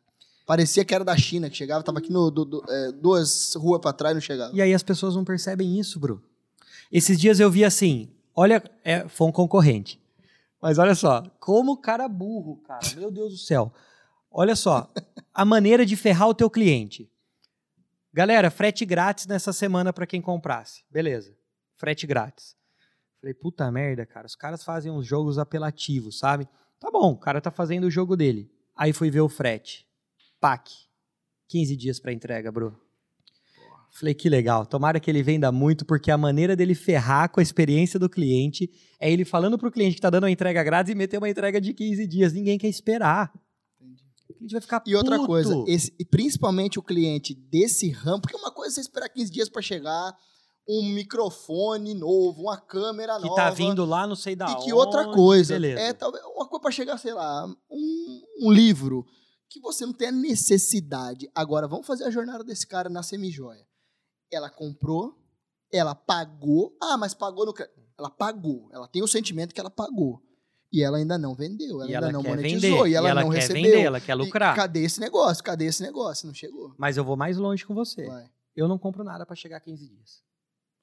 Eu não compro. Eu caio no meu modelo e eu imagino que se eu existo com esse sentimento, com esse perfil de consumo, existem muito mais pessoas com isso. Principalmente agora na velocidade que tá. Principalmente tá essa galera nova. Sabe quem desacostumou a galera assim? Uma dos responsáveis? iFood. iFood. iFood. Ah, peraí, eu vou fazer uma comida, não sei o quê, tal, tal, tal. Tem que sair daqui para ir lá no restaurante, chegar lá, pedir. Vai levar uma, leva uma hora para eu chegar, uma hora para eu entrar, uma hora para eu pedir, uma hora para eu comer. iFood Pra onde você vai? Clica ali. Quanto tempo? 30 minutos. Pô, 30 minutos é bom. Deixa eu ver se o outro é mais rápido. 25 minutos. Ah, vou nesse aqui de 25 minutos. Quem nunca Ó. chegou em casa com fome e selecionou pelo tempo? Deixa eu ver o que entrega mais rápido. Comeu até coisa que não queria comer porque era mais rápido. Pelo tempo. Olha, você tem noção do que é isso que nós estamos falando? Cara, teve gente que. Olha o que você falou. Teve gente que comeu coisa que não queria comer porque o tempo era mais rápido. Eu abri mão de um valor forte pra mim, que é o meu gosto, é a minha satisfação pessoal por causa do tempo. Agora vamos mais fundo, vamos descer mais. Não estamos falando em 15 dias para 10 horas. Estamos falando de 35 minutos para 50 minutos. Uhum.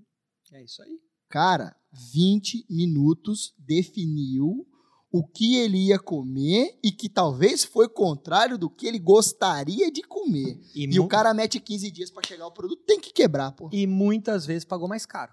Sim. E muitas vezes ele pagou mais caro por esses 15, 20 E, minutos e, e- não e tem mais problema. ainda, frete grátis. Quanto é o frete grátis? 50 minutos. Quanto é o frete pago? Sabe onde eu vejo isso? Na Amazon. A Amazon eu vejo ali, frete grátis, chegada daqui uma semana. Frete expresso, 11,90, né? Acho que é 14,90, Uhum, 11,90 frete uhum. expresso. Chega depois de amanhã. O que, que você vai fazer? Meu pau, 11,90. Eu quero, eu Lógico. quero rápido aqui. Mas, Bruno, é Aí o, li- o lógico, livro é cara. 28 reais, eu paguei 11 e pouco de frete pra chegar depois. Aí eu, peraí.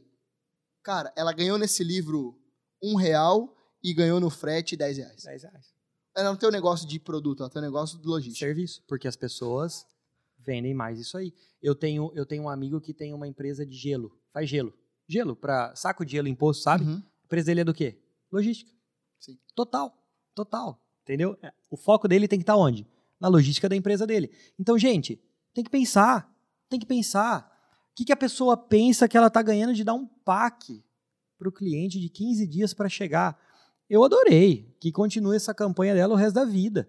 Porque é cada venda que ela faz é um cliente a menos. A venda dela acaba a hora que ela vende. Olha isso. Puta A venda dela acaba a hora que ela vende. Vender pra ela faz mal. Vender para ela faz mal. E dizem que vendas cura tudo. Será que cura mesmo? N- Eu fico só assim, será que não. cura mesmo? Será Não, que é não- isso não mesmo? cura. Eu fico o tempo inteiro questionando assim, Venda bem feita cura tudo. vendas cura Mas tudo. venda por si só não. Cura mesmo? Não. Esse é o melhor jeito. É mesmo. Mas não sei o quê. É, é isso aí mesmo? Tá aí, uma das outras vertentes pra gente ter chegado até aqui é o tempo todo. Meu time, meu time sabe mais do que ninguém. Que eu sou o cara que mais questiono. Eu sou questionador. Sentou na mesa? Ó, tô. Por quê? Assim vai dar certo. E se for do outro? Ah, porque se for do outro a gente vai fazer assim, mas essa é a maneira melhor? E se fizer dessa maneira? E se o cliente tiver essa reação? E se o produto.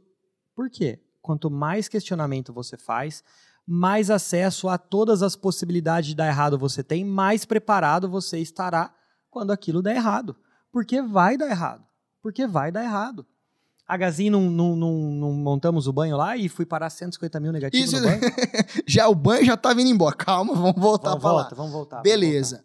Um ano depois, é que aqui nós vamos longe aqui, ó. Um ano depois, beleza, banho, vamos montar o banho. Primeiro, por que o banho? Porque era 50% do custo e você achou que isso ia baratear e dar velocidade. voltar. Não só isso. Por quê? Qual, qual, qual foi a parada do banho? Primeiro de tudo, é, eu fui roubado num banho que eu fazia. O, o banho, o Como é que banho, funciona o banho? Pra quem, nunca, quem tá ouvindo nunca sabe o que é um banho, beleza, molha a peça. Ah, beleza, mas como é que é na prática? Como é que funciona o produto bruto é como se fosse a casa. O banho é a pintura da casa. Então a gente dá o acabamento final. A gente deixa a peça tudo muito mais bonita. O banho é um processo de imersão. Pega uma peça e vai colocando ela dentro de vários tanques. Ela não, não entra só num tanque de ouro e sai pronta. Uhum. Ela entra num tanque de cobre, de cobre ácido, de paládio, de é, prata, de pré-cor, de folhação, depois de cor, depois de verniz. Falei aqui todas as etapas do banho.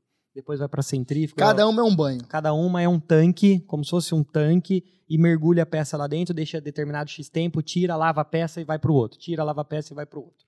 Tá?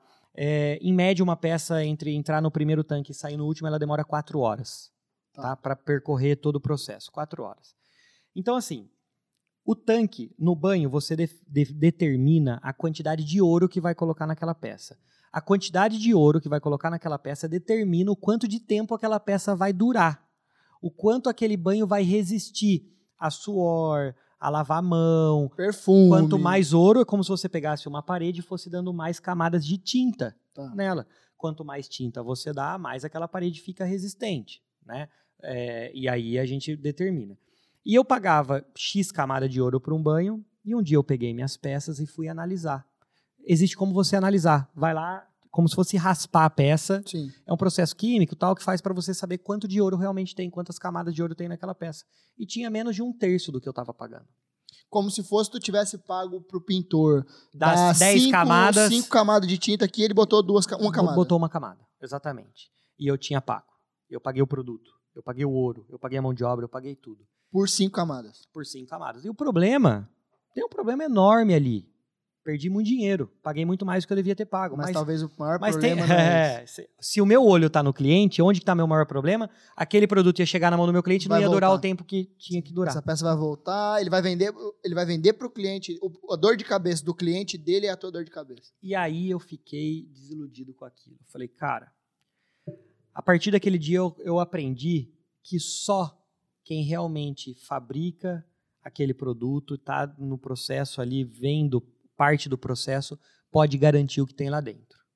E aí o que, que eu fiz? Eu falei, eu vou pegar essa parte que é mais importante e vou colocar dentro da empresa. E aí eu resolvi montar um banho.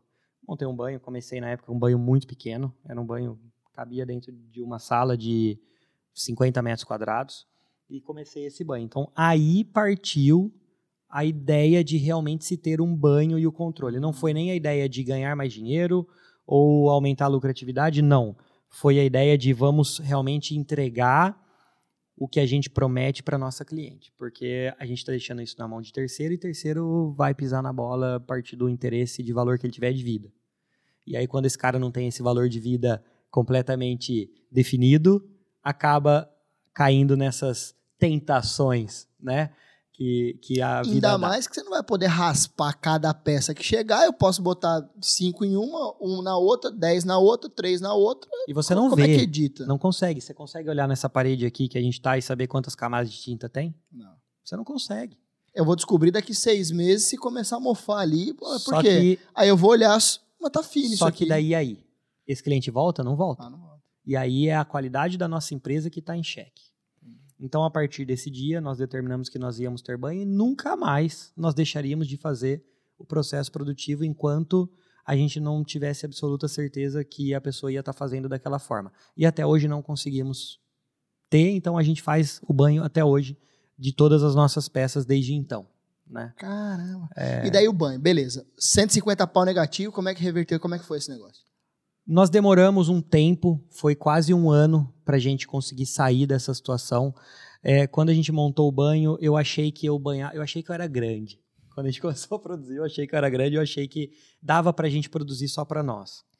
E na época eu banhava 80 quilos por mês, mais O ou que, menos. que é 80 quilos? 80 Que que- quilos, nós estamos falando aí de umas 20 mil peças. Tá, 80 Não, quilos de material menos, bruto, você tá falando. É, 80 quilos Ah, de material. tá. 80 quilos de peça. Quanto pesa um brinco? Vai, chuta isso. 5 gramas, em média.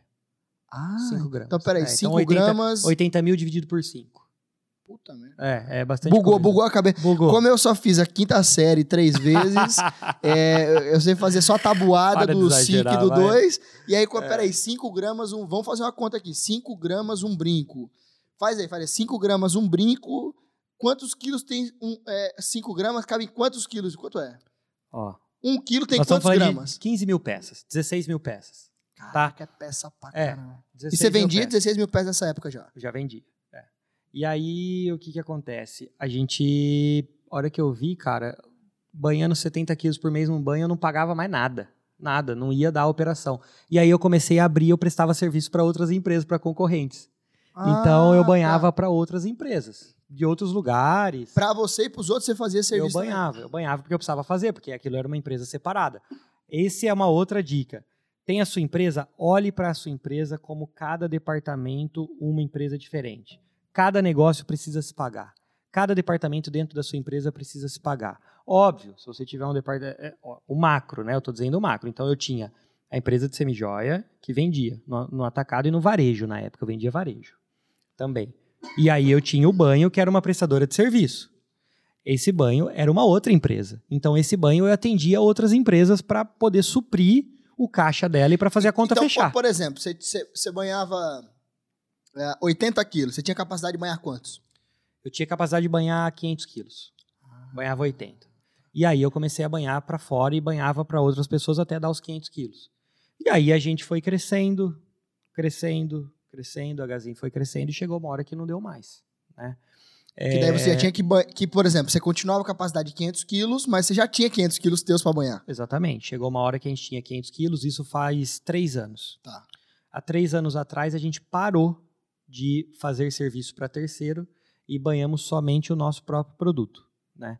Então, a gente mudou o foco ali e o- uma das coisas que nos ajudou a sair dessa época difícil foi realmente essa prestação de serviço. Que Porque a daí fazia você recebia duas vezes. Você vendia o produto, recebia, e vendia o serviço de E banho recebia também. também. Eu, eu aproveitava a eficiência que eu tinha ali parada, aquele tempo ocioso, e atendia outras empresas. Como se Então- fosse uma outra empresa, pô. Exatamente. outra- E, Brunão, crescendo, crescendo, fazendo velocidade, abrindo fornecedor, é, pensando diferente, criando valor. Eu sempre me importei muito em criar valor ao meu produto.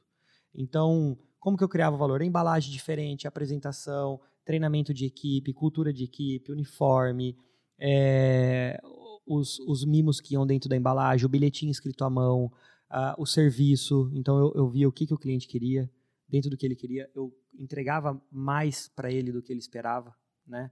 É, ele, ele esperava X, a gente entregava X mais alguma coisa junto. E essa surpresa sempre fez com que a gente fosse crescendo. E aí a Gazin foi crescendo. Então, Tá, daí, vamos lá. Você tinha mais empresas como que era a Dutra lá, que te dava o bruto. isso. E agora você tinha o banho, que daí você não era mais o cara comprar três pecinhas lá na resenha Isso. das três pecinhas. Já era comprava, já comprava na época 50, 70, 80 peças por modelo. Bruto, levava pra dentro do teu próprio banho, banhava lá, Isso. até aí 100%.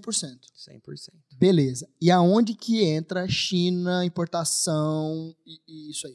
Aonde que foi o gap ou a oportunidade que você enxergou nisso? 2017, 2017, há quatro anos atrás, eu comecei a ver que os grandes, há algum tempo, iam para a China. Os grandes a nível Brasil, que eu digo. Esses caras iam para a China. Quando esses caras iam para a China, eu não sabia o que tinha lá, mas eu tinha que ir também. Entendeu? Pô, os caras vão, eu tenho que ir também. Tá. Tem coisa que você não sabe, Bruno. Tem coisa que você só vai. Sabe? Para de. Tem gente que fica fazendo muita firula. Ah, não, mas eu tenho que pesquisar. Meu, vai! Vai lá, você vê o que está acontecendo e se ajusta.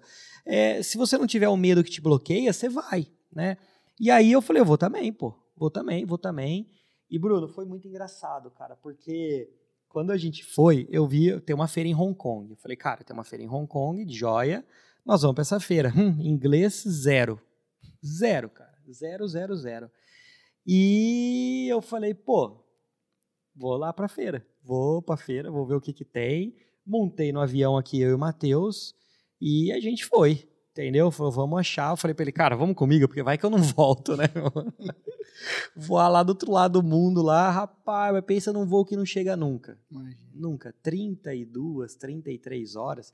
Na verdade, eu acho que eu fiz umas 40, que eu meti uma escala no meio do, meio do caminho aí, que eu acho que eu fiquei quase umas 15 horas esperando a escala, porque era mais barato e eu não tinha dinheiro pra pagar, então esticava a escala porque para pegar o melhor, a melhor pernada, né?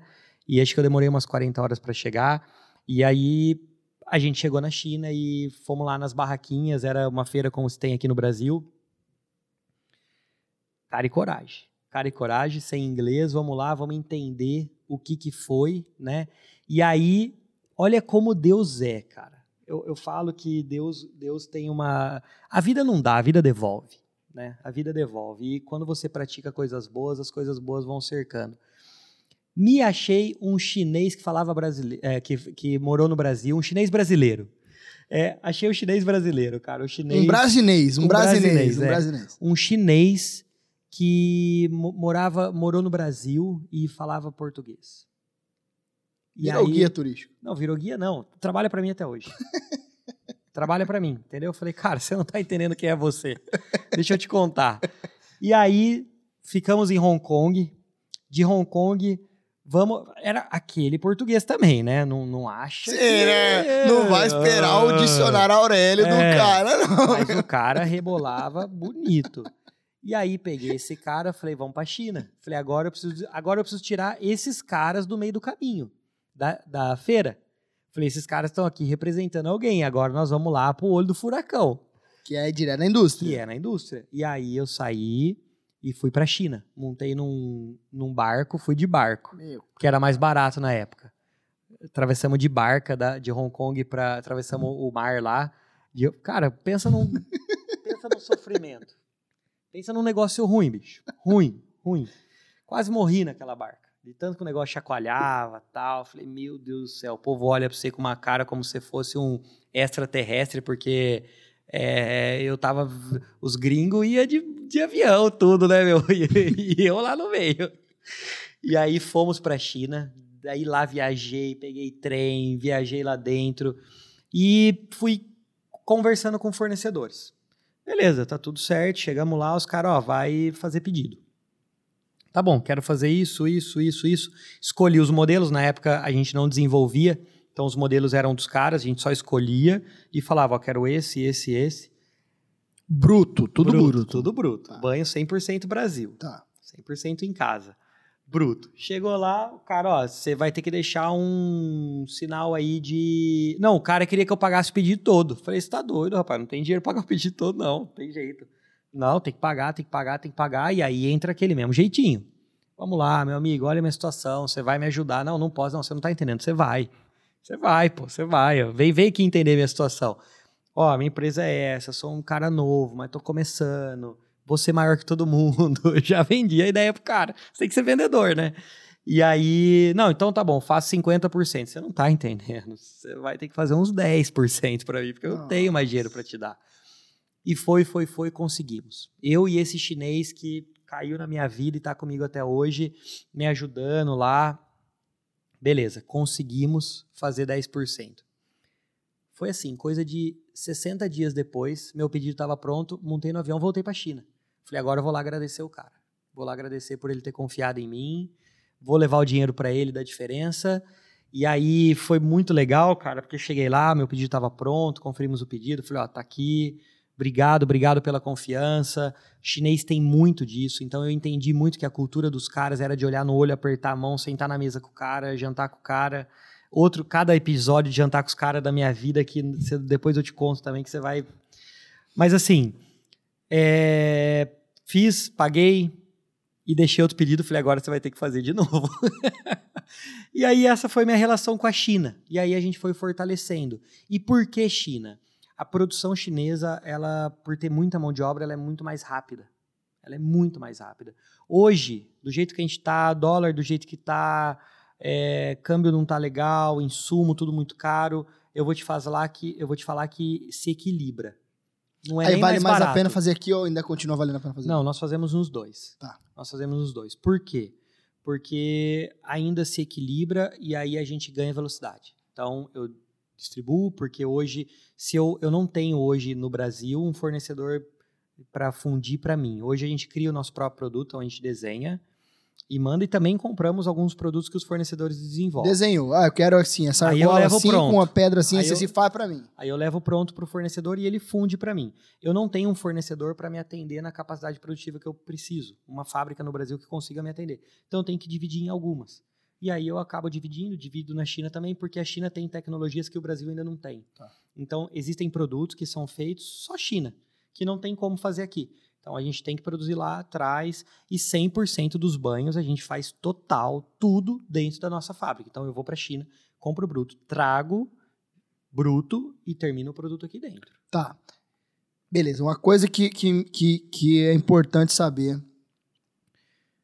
Cara, a gente tá falando nessa jornada de quanto tempo?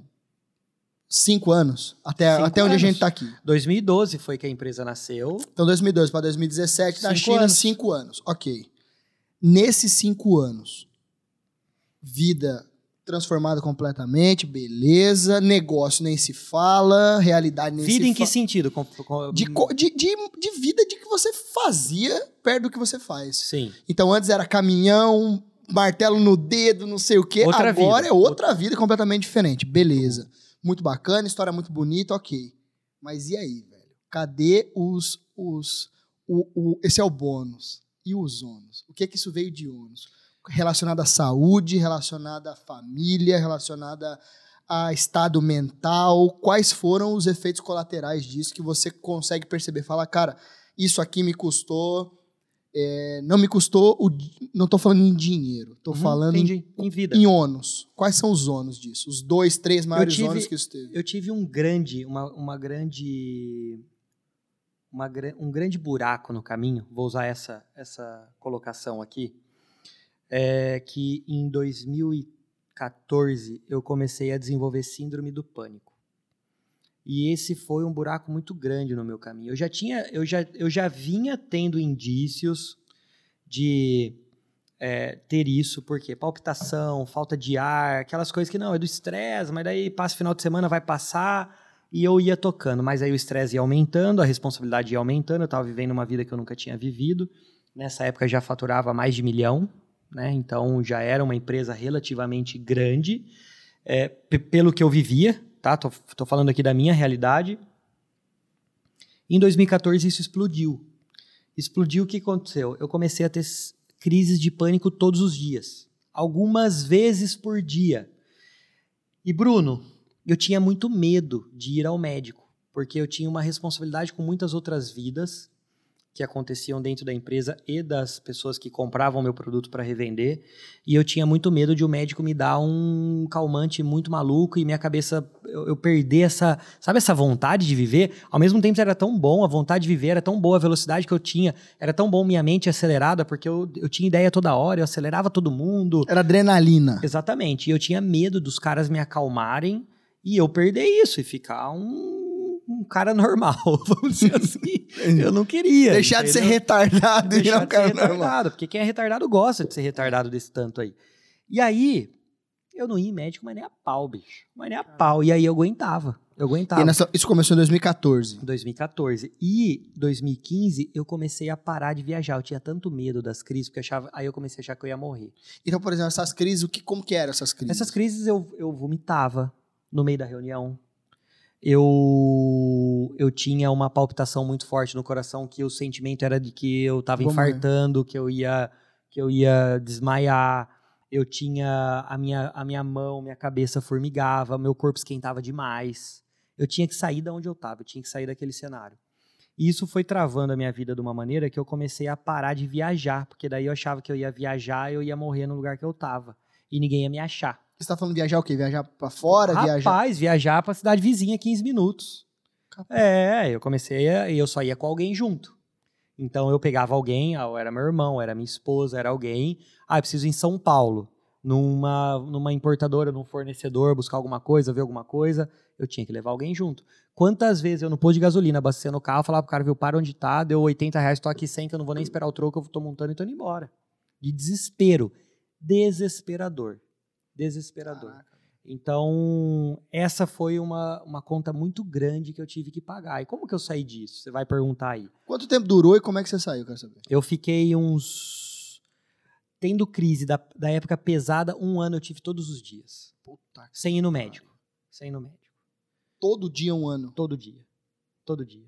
Eu tava muitas vezes, eu lembro, a minha esposa, é, a gente saía para jantar em algum restaurante e antes de chegar o prato eu ia embora. Eu ia ali embora. Antes de chegar o prato. Antes de chegar o prato, eu falava, meu, vamos sair daqui porque eu não tô aguentando ficar aqui, eu vou morrer. A sensação é que eu ia morrer. Aí eu ia no hospital, eu ia no médico para ver o meu coração, para ver tudo, mas eu não ia num psiquiatra para ver ou num psicólogo para me ajudar nesse sentido do pânico, porque eu tinha medo de ir nisso aí, entendeu? E eu tinha medo. O meu medo, o que, que era? O meu medo era tomar um remédio e eu perder a velocidade do meu negócio. É, e isso foi me consumindo, cara. Eu fui entrando numa, numa, numa, sabe, numa vertente ali que eu não conseguia mais sair, era uma bola de neve, só piorava, piorava, piorava. E aí um dia minha mãe viu um psiquiatra dando entrevista na, na Cultura, no Roda Viva, especialista em pânico, síndrome de pânico, síndrome do pânico. E aí ela me mandou, eu vi, eu falei, mãe do céu, eu falei, eu vou desse cara aí, que esse cara vai fazer? Ela falou, vamos, vamos. E eu fui. E eu cheguei lá e falei para ele, doutor Valentim. Falei, doutor, a minha vida é assim. Eu já vivo assim, eu sei que eu não vou viajar mais para nenhum lugar na minha vida, tá bom, vou ficar só na minha casa, eu sou um cara feliz. E aí ele olhava minha cara, ele falava, cara, que desperdício. Ele falou, sua vida não é assim. Você não tem que ficar na sua casa. E ele falou assim, eu, eu preciso de dois meses para eu te curar. Falei, capaz, cara, dois meses, você me curar em dois meses, eu tô no céu, porque eu vivo assim já faz, entre as crises menores e o que eu tinha, eu já fazia três anos. Cara, é. sempre viajando com alguém, sempre, vou morrer, sempre, esse negócio. Sempre, sempre, todo dia, todo dia. E aí ele pegou e ele começou a me dar remédio, e eu comecei a passar mal, e eu comecei a piorar.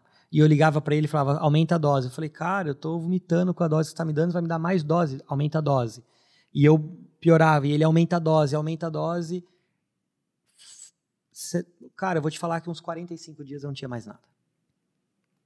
45 dias eu parei de ter as crises, total. E ele tirava o quê? Calmante? Não, sabe não, Deus que tomei, É, nunca tomei faixa preta, tomava um remédio para ansiedade, um ansiolítico. É, a gente brinca, ele brinca que alguns, alguns remédios que a turma toma para dormir, eu tomo a hora que eu acordo. Entendeu? é, então eu tomo a hora que eu acordo.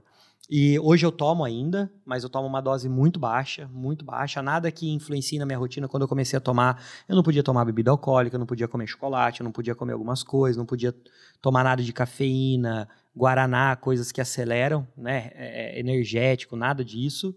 Hoje eu já tomo uma dose baixa e posso conviver com coisas assim, bem tranquilo. E, eu acho que o ônus foi isso. Teve, tem alguns outros ônus? Tem, Bruno. Tem, claro que tem. Né? Sou casado com a, com a Mayara há quase 11 anos, mais de 10 anos. Então, uma esposa fantástica que eu tive o prazer de conhecer na época da oficina. Então, como que eu não vou valorizar uma pessoa assim? Que, que tá comigo e me conheceu pela pessoa que eu sou e não pelo que eu tenho ou que eu me tornei. E meu casamento, muitas vezes eu chego tarde, eu saio muito cedo, eu vou para a China, fico 15, já cheguei a ficar 20 dias longe de casa, longe dos filhos. Mas em contrapartida, o momento que eu tô com eles, eu tô com eles de verdade. Eu tiro alguns dias de semana, algumas vezes, esporádicas vezes, mas eu mato uma tarde com eles. Não, vamos fazer alguma coisa diferente hoje. É... e aí a gente vai fazendo esse equilíbrio. Né? Isso é uma coisa que eu amo, o empreendedorismo eu amo, mas a gente tem que tomar cuidado com os limites. Um dia o meu médico falou assim para mim: deixa eu te falar uma coisa. Viciado em cocaína também ama cocaína. Uma, vez, uma vez você me falou essa daí na, na no carro. Foi uma, uma, Você lembra? Eu queria, não sei se a hora eu queria te dar um abraço. Porra, meu irmão, obrigado, cara. Eu queria falar, filha da puta, cara, porra, falando essas merdas pra mim, enchendo o saco. E aí eu me lembro que você falou pra mim assim: falei, não, Caio, mas eu gosto disso, velho. Meu irmão, eu gosto de coisa nova, não sei o quê. Aí até diminuiu a velocidade do carro. Essa coisa de filme, assim. Aí ele diminuiu a velocidade do carro, olhou pra mim e falou assim: Nem tudo que você gosta te faz bem. Aí o caralho. É. É isso aí. É. É. Um alcoólatra gosta de bebida. Só que aquilo não faz bem para ele. Eu, é. É. Um viciado em droga gosta de droga. Um viciado em droga ama droga, mas a droga não faz bem. Tá matando ele. Aí eu, é. Porra, cara. É. Foi uma virada, nunca Mas sabe por quê? Não, Porque a primeira justificativa de um cara que não tem sucesso na vida pessoal e tem sucesso na vida profissional é falar que ele ama aquilo. É a primeira. É não vem tirar o que eu amo, tá? É. A esposa reclamando, não tá com os filhos. É, mas essa é minha mas vida. Mas eu tenho que ser feliz. É. Você tem que ser feliz, mas você casou e você colocou filhos no mundo. E a sua presença ali dentro vai ser importante para eles. Então, eu tenho isso como meta de vida, talvez até mais forte do que a minha meta de empresa, Bruno. É a meta com que eu quero que os meus filhos sejam. Não estou falando de profissão. Não quero que eles sejam não, não quero dar rótulo para eles. Mas eu quero que esses caras sejam felizes. Eu quero que esses caras tenham valores. Eu quero que esses caras tenham princípios. Eu quero que eles é, sejam homens. Sejam homens, tenham caráter, tenham índole. Eu não tô, ah, eu quero que meus filhos sejam felizes. Também, também. Mas a gente precisa colocar na sociedade pessoas do bem, cara. A gente precisa colocar na sociedade pessoas que, que têm honra, pessoas que fazem o bem para outras pessoas, porque no final a vida ela é muito mais sobre transbordar na vida de outras pessoas do que você ficar acumulando coisas. Eu, eu, eu, eu acumulo coisas hoje que eu jamais pensei que eu ia poder ter 10% disso na minha vida. É, mas o, a minha maior alegria é quando eu ensino alguma coisa para os meus filhos sobre como ser alguma coisa na vida. Eu tenho um filho hoje de sete anos e tenho um de dez meses. Então, o de sete anos, ele está começando a aprender sobre valor. Ele, ele aprende de valor desde pequeno, mas ele está começando a aprender agora que para ele ser alguém na vida, ele precisa ser uma pessoa do bem, que ele precisa estar tá ali, que o estudar não é sobre ficar inteligente ou não, isso não vai ser definido agora, mas é sobre disciplina, é sobre fazer o que tem que ser feito, é sobre fazer o que precisa ser feito, porque o empreendedor ele acha, tem muita gente que fala, ah, empreendedor é ser feliz, descubra uma coisa que você gosta e você nunca mais precisar trabalhar. Mentira. Porque tem hora que o empreendedor precisa fazer o que tem que ser feito. Tem um monte de coisa que eu faço na minha empresa que eu não gosto de fazer. Criança faz o que gosta, adulto faz o que tem que ser feito. O que tem que ser feito. Né? Meninos fazem o que gostam, homens fazem o que tem que ser feito. Tem um monte de coisa que eu não gosto de fazer dentro da minha empresa, mas eu preciso fazer. E eu ensino isso para meus filhos todos os dias. Tem um monte de coisa que ele ama ir para o parquinho, ele ama jogar futebol, ele ama jogar videogame, tá tudo certo. Só que ele precisa ir para a escola. E ele precisa tirar nota boa. Ele precisa ser o melhor da turma? Não. Mas ele não pode ser o pior. Ele tem que ter. Ele tem que ter o discernimento. Ele, é, eu fui essa semana, essa semana eu assinei boletim com ele. Primeiro boletim, porque ele está na segunda série. Primeira praticamente não teve, né, por causa da pandemia. E aí ele trouxe o boletim dele. O que, que eu fiz? E todas as provas que ele fez. Peguei as notas, notas boas. Falei, vou revisar com você todas as questões que você errou. Todas as questões que você errou. Peguei todas as provas fui revisar com ele. E aí eu, eu, eu tomei dele, eu perguntei, tal, o que perguntava lá, e tinha algumas questões que não estavam respondidas. E aí eu falei para ele, por que você não fez essa questão aqui? E ele falou assim para mim, porque meus amigos saíram para o intervalo e eu precisava ir para o intervalo, porque já tinha dado tempo e eu precisava ir para o intervalo, então eu não fiz. E essa é a hora da gente entrar e fazer o nosso papel. Você precisa fazer o que tem que ser feito. Se os seus amigos entregaram e foram lá, você não vai fazer a mesma coisa, sabe? Porque assim como eu, eu via muitos amigos da época de pequeno entregando, e esses mesmos amigos que entregavam quando os outros entregavam, esses tempos atrás foram entregar currículo para trabalhar para mim. Então, assim, e aí? Eu tive muitos amigos, Bruno, que estudavam comigo nessa escola e tinham pais ricos.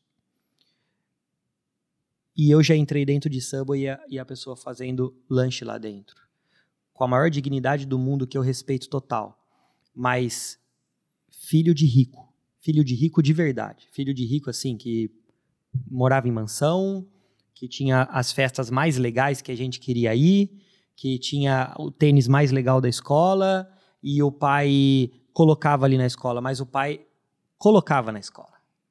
O pai achava que a escola ia ensinar aquilo. Então, e a gente não tem como separar o que a gente é na nossa vida pessoal, a gente é na empresa, cara. Então, do mesmo jeito que eu cuido dos meus filhos, eu cuido das minhas, da, dos, dos, meus funcionários.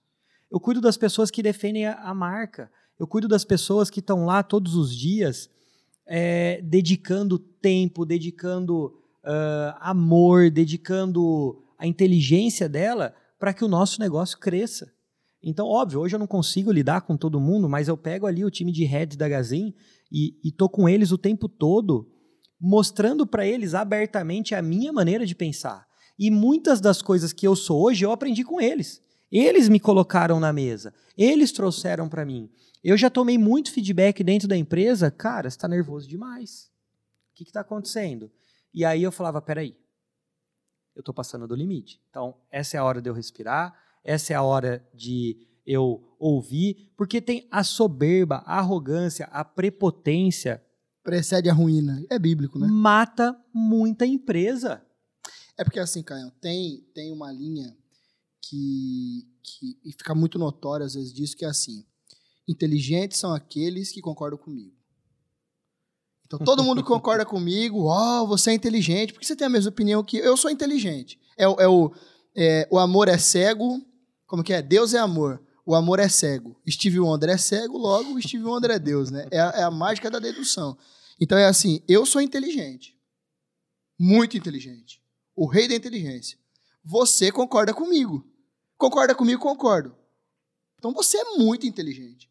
Porque você concorda comigo, eu sou inteligente, você tem a mesma opinião que eu, somos inteligentes, abraçamos aqui.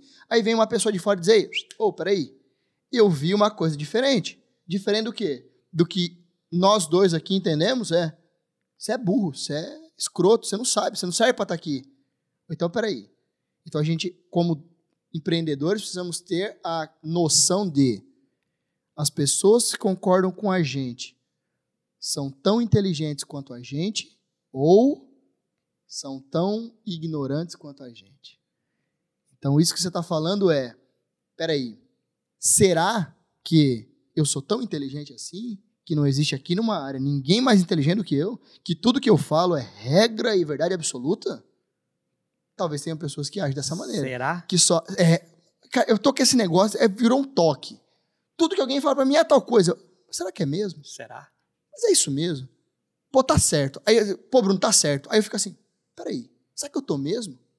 Ou será que tá falando isso só pra me agradar? Volta de novo no questionador. Aí eu já não sei mais, cara. É. Aí eu já. Aí, pá, o Bruno é um retardado. Então eu sou um retardado. E sabe, qual, e sabe qual é o problema, Bruno? Padrão de consumo muda.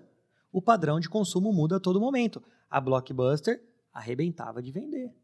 Porque alugava. E no Brasil, 100% vídeo, lembra? Quem era Magalu, quem era Casa Bahia? Cara! Quem era Magalu? né? Quem era Magalu? Quem era? Então, assim, aí as pessoas ficam, não, mas eu entendo, eu sei o que eu estou falando, beleza. Só que o padrão de consumo está mudando. As coisas mudam, a tecnologia muda as coisas. Então, assim, a semijoias, você pegar a semijoia hoje e a semijoia de 20 anos atrás, ela mudou. De 10 anos atrás, ela mudou. E se a gente pegar, cara, assim. Eu não estou falando de moda, eu tô falando de padrão de consumo mesmo. Se a gente pegar quem está na cabeça não vê o terreno, vê um mapa.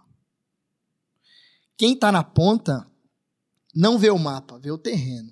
E às vezes o terreno é diferente do mapa. Uhum. Então eu tenho um mapa aqui, ó.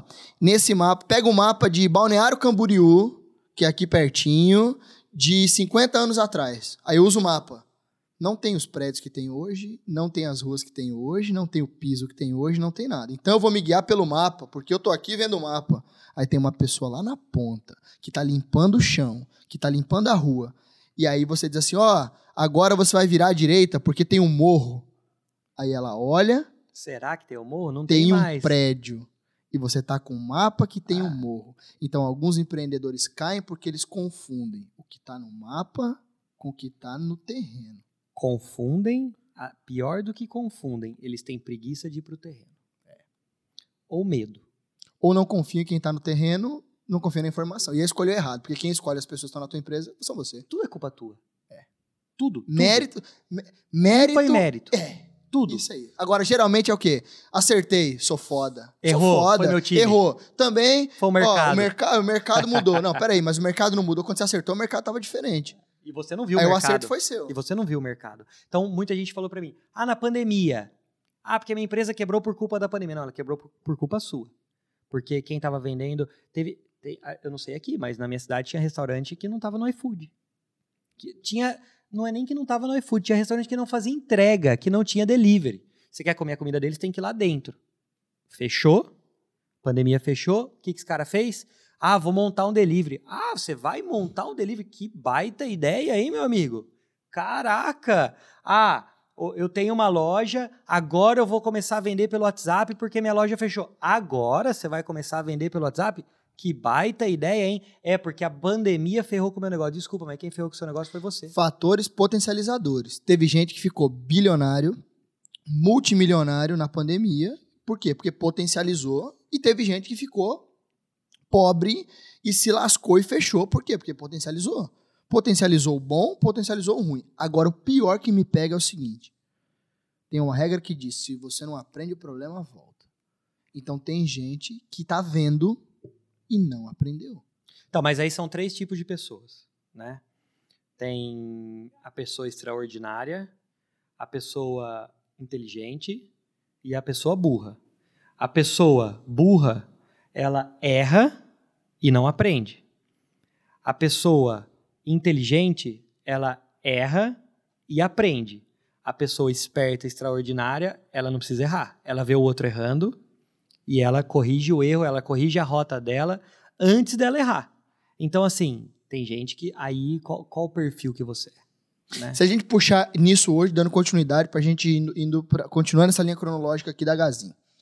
Beleza, banho próprio, China, bum, Brasil, China no bruto, banho sempre próprio, crescendo. Da onde veio os outros showrooms? Porque daí essa loja de Limeira pequena virou um baita showroom em Limeira, uma baita loja, hoje são muito mais showrooms. Da onde veio esses outros showrooms? Sim. Como é que foi esse crescimento físico dentro de um mundo que caminha... Isso é uma pergunta que eu queria fazer.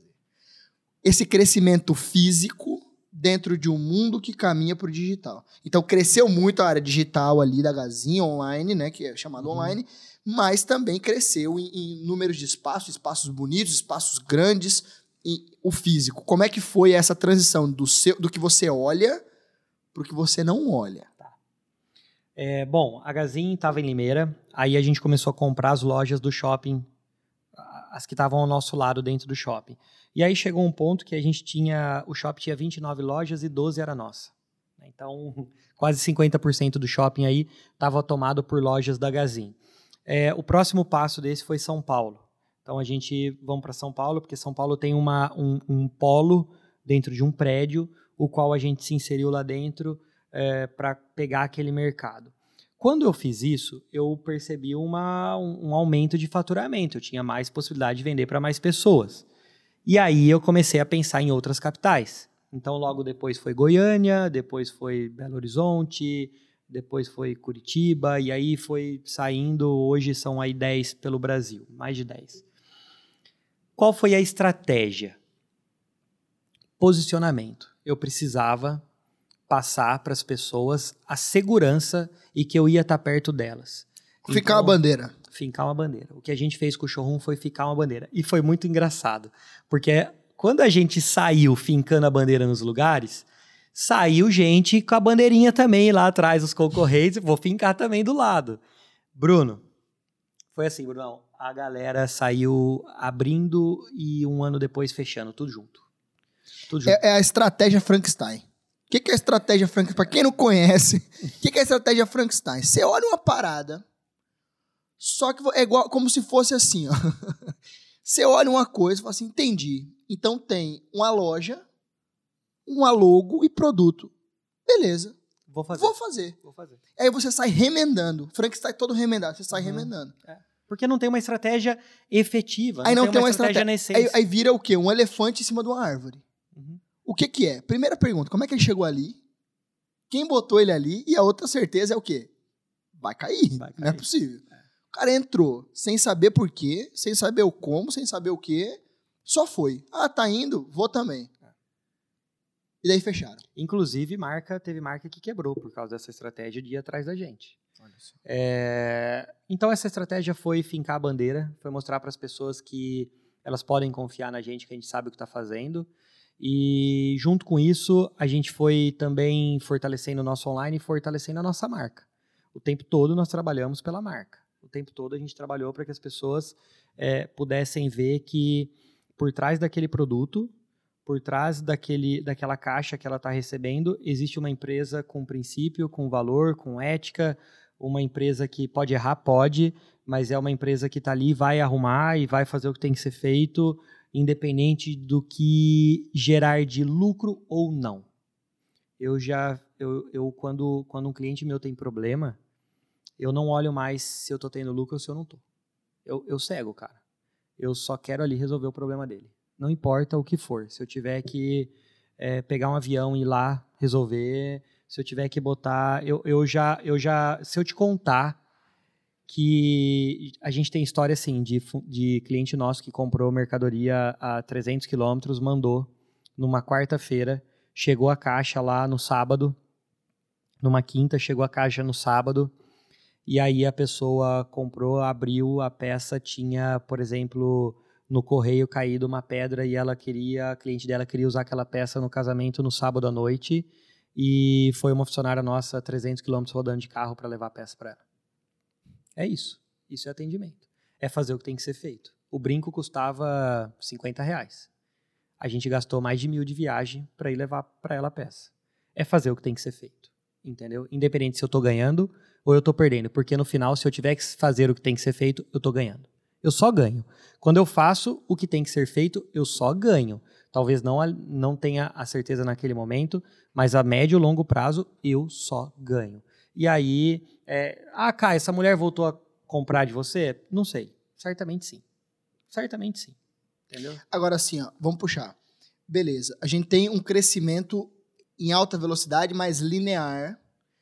Teve algum momento que você enxerga um crescimento exponencial? Tipo assim, cara, aqui eu fiz isso aqui e o jogo virou. Eu cresci a 20 por hora, todo dia 20 por hora, 30, 40 por hora, 50. Aqui eu saí de 40 por hora para 300 por hora. China. 2017, a gente triplicou o nosso faturamento de 2017 para 2018. 18, a gente triplicou o faturamento pela velocidade que a gente colocou e pela gama de produto maior. Tá. É, 2018 para 2019, a gente triplicou de novo o faturamento. E aí nós já estamos falando de um faturamento de vários milhões né, por mês vários milhões por mês, não por ano. Uh, a gente ali a gente triplicou o faturamento de novo por posicionamento de marca. A gente começou a posicionar nossa marca e foi o ano que a gente saiu fincando bandeira. Né? 2018. 2018. 2018, 19. Foi ali nesse meio. É, a gente já tinha aberto São Paulo. São Paulo, se eu não me engano, foi 2016, tá? Aí 18, 19. Aí nasceu, ali nasceu Curitiba, Londrina, BH, é, no físico Goiânia, e isso fortalecendo no, físico, no, digital. No físico, exatamente. Isso aí que eu tô falando no Blogueiras físico. e tal. Aí, exatamente. Aí saiu para dentro caindo. Exatamente. Fora. Aí a gente ficou é, 20, 21, a gente cresceu significativamente ali, 25, 30, 40%. É, a gente, pelo posicionamento do digital, aí veio a pandemia com a pandemia, o que, que aconteceu? A nossa venda ela não cresceu absurdamente, ela se manteve, teve um crescimento, mas um crescimento leve, só que eu consegui enxergar uma nova maneira de administrar o negócio. Então a nossa lucratividade foi recorde de todos os anos no ano de 2020. Então a gente lucrou muito, que esse é o real sentido né, de uma empresa. Qual que foi o maior, o maior, assim, a, a melhor ação que você fez na pandemia que você fala assim, cara, isso aqui foi a coisa mais foda que eu fiz na pandemia, que meu resultado virou, que uma ação, assim, uma coisa que você olha e fala assim, cara, aqui eu acertei a veia, é, porque onde muitas pessoas quebraram, algumas pessoas se manteram, que é o que o Taleb fala muito sobre o antifrágil. Tem as pessoas frágeis, tem as pessoas, não pessoas, né, pessoas, coisas e, e situações frágeis, robustas e antifrágeis. Então, o frágil é essa, essa taça que é frágil. Por isso que ela fica guardadinha. Porque qualquer impacto ela quebra. Isso é o frágil. O que é o robusto? O robusto é esse livro. Ele cai, ele tem 300 páginas. Ele cai, ele volta com 300 páginas. E você taca ele, ele volta com 300 páginas. Então ele é robusto por quê? Porque ele não quebra, mas também não cresce. E tem o antifrágil. O que é o antifrágil? A massa do, da pizza. Quanto mais bate, mais ela cresce. Quanto tá. mais esmaga, mais ela fica grande. Então, é, teve concorrentes frágeis que quebraram, teve concorrentes robustos que se manteram e você foi um cara na pandemia antifrágil, que veio o problema e você saiu maior, mais forte, com mais lucro e tal. Uma ação que você fala assim, essa foi a bala de prata que fez eu me tornar antifrágil na pandemia. Não, existe uma, uma teoria que eu digo que é o seguinte, tem muita gente que a hora que tá, tá indo de carro numa rodovia e a hora que ele dá de frente com uma, com uma descida muito grande, se assusta e pisa no freio né? Porque, nossa, tem uma descida aqui muito forte e logo depois da descida tem a subida e você precisa subir aquilo. E a pandemia para mim foi o seguinte, foi uma descida dessa, foi um obstáculo.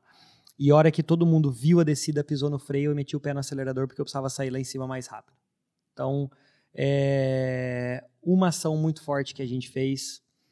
A Gazinha até o ano de 2019, final de 2019, começo de 2020, em janeiro de 2020, a gente teve uma liquidação muito grande, muito grande eu fazia liquidações, duas liquidações por ano. Eu juntei todo mundo e falei: a partir de hoje a gente não tem mais promoção. Não tem mais liquidação, nenhuma. Todo mundo começou, a, os, os concorrentes começaram a queimar para trazer dinheiro para a caixa. E eu falei: a Gazin não tem mais liquidação nenhuma. Nós vamos colocar o nosso produto com valor agora e nosso produto tem o valor dele. Outra ação. Em Limeira, em São Paulo, o pessoal começou a fechar loja diminuir loja. Eu fui e mandei reformar e trocar a fachada toda das minhas. Das minhas. Troquei tudo por dentro. Troquei mesa, troquei cadeira, troquei tapete, troquei piso. Reformei, fiz uma cara nova para a empresa e mudei totalmente as cores da marca. E, ou seja, mostrei para o mercado. Onde eles estavam economizando, você estava investindo. Eles estavam freando, eu estava acelerando. Mostrei para o mercado que é o seguinte: olha só, essas empresas que vocês estão vendo aí fora, elas estão com medo. Essa empresa aqui é sólida e vocês podem confiar, ela sabe o que está fazendo. E aí isso fez com que as pessoas, eu vou te dizer que os nossos clientes se agarraram em nós, entendeu? Eles começaram a usar das, das nossas forças a favor deles. O forte enfraqueceu o fraco ao invés do fraco. O forte fortaleceu o fraco ao invés do fraco enfraqueceu o forte. Exatamente isso que a gente fez. E aí, inclusive, surgiu nesse formato a franquia. Sim. A gente já vai falar de franquia, mas antes tá disso eu tenho uma dúvida. Tá bom. É uma dúvida. Beleza, esse foi a base para da pandemia. Se a gente pegar 10 anos de gazinho praticamente, qual foi o maior erro que você cometeu? Cara, isso aqui eu errei Putz, puta merda. Esse foi o meu maior erro. Qual foi o teu maior erro em 10 anos de Gazinho? Brunão, cara, 10 anos de Gazinho, meu maior erro. É, eu acho que eu não tive nenhum erro que cometeu grandes uh, problemas para a empresa. A Gazinho não é uma empresa, ela nunca quebrou. Ela já passou por maus bocados, mas ela nunca quebrou. É, eu acho que eu o meu maior erro foi em 2016 para 16 para 17 que eu, eu eu permiti que a arrogância tomasse um pouco de conta de mim. Eu perdi algumas boas pessoas do meu lado, alguns bons parceiros, alguns bons é, boas pessoas que, enfim, é, poderiam estar ainda nos ajudando a crescer ainda mais é, por esse por essa falta de olhar para as pessoas, por essa falta de entendimento que nem todo mundo pensa da mesma maneira. E isso fez com que eu olhasse para dentro e corrigisse a rota rápido, inclusive é, fazendo com que eu me alinhasse com o meu casamento e um monte de coisa além disso, entendeu? Então, eu acho que eu não tive nenhuma ação que gerou grandes prejuízos ou eu não tenho uma história bonita, falar assim, ah, quebrei e voltei, é, nesse sentido. Mas nesses 10 anos de Gazin, foi realmente ter perdido um pouco de controle sobre o ego uh, e ele ter me dominado em alguns momentos, nessa, nessa época. E eu acho que o ego ele anda muito paralelo com a gente que, que acaba tendo sucesso, é, sucesso é muito relativo, mas acaba sendo olhado como um, uma, uma, um padrão de sucesso dentro do empreendedorismo e tal. É, muitas pessoas elogiando o tempo todo, muitas pessoas querendo tirar foto, querendo, sabe, estar tá ali do seu lado, e você precisa realmente tomar muito cuidado com isso. E aí lembrar que, na verdade, isso é só uma consequência, né? É, você chegou a, a ter isso, por causa dos valores, princípios que você praticou e que você fez. Então, isso fez eu, eu, eu tive uma, uma, mudança de rota, mas eu tive problema na sociedade com meu irmão, eu tive problema com a minha esposa em casa, é, eu me separei, eu cheguei a me separar, casei de novo com ela. Aí, ó. Paguei pensão. me separei com o juiz. É, separou, é. vai separar avô. Separou. Você acha que gosta ou não gosta? Casar é, duas que, vezes que com a minha é mulher? Tem gente que não casa nunca. Uma coisa é casar nunca, outra coisa é casar uma vez. Outra coisa é casar duas vezes com a mesma mulher. Porque ela é tão boa, né, cara? É isso, é. um beijo pra Maiara, que é um anjo. A Maiara tem um, um, passaporte VIP. Quando ela chegar lá no céu, Maiara Gazinho. Essa vai. Vem aqui, pode ir. Não, mas eu queria, não precisa explicar nada.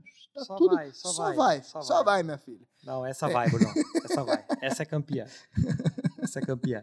Então, assim, é, isso me, me trouxe alguns prejuízos nesse sentido, sabe? E talvez esse foi o meu maior erro como pessoa. Eu acho que os meus maiores ganhos que eu tive até hoje foram como pessoa, essa maturidade, essa, esse prazer em poder ajudar. Cara, eu sinto muito prazer quando alguém chega para mim e fala, viu, me ajuda nisso aqui, ou me dá sua opinião, ou o que, que você acha aqui, é, o que, que você faria. E também o meu maior erro foi como pessoa.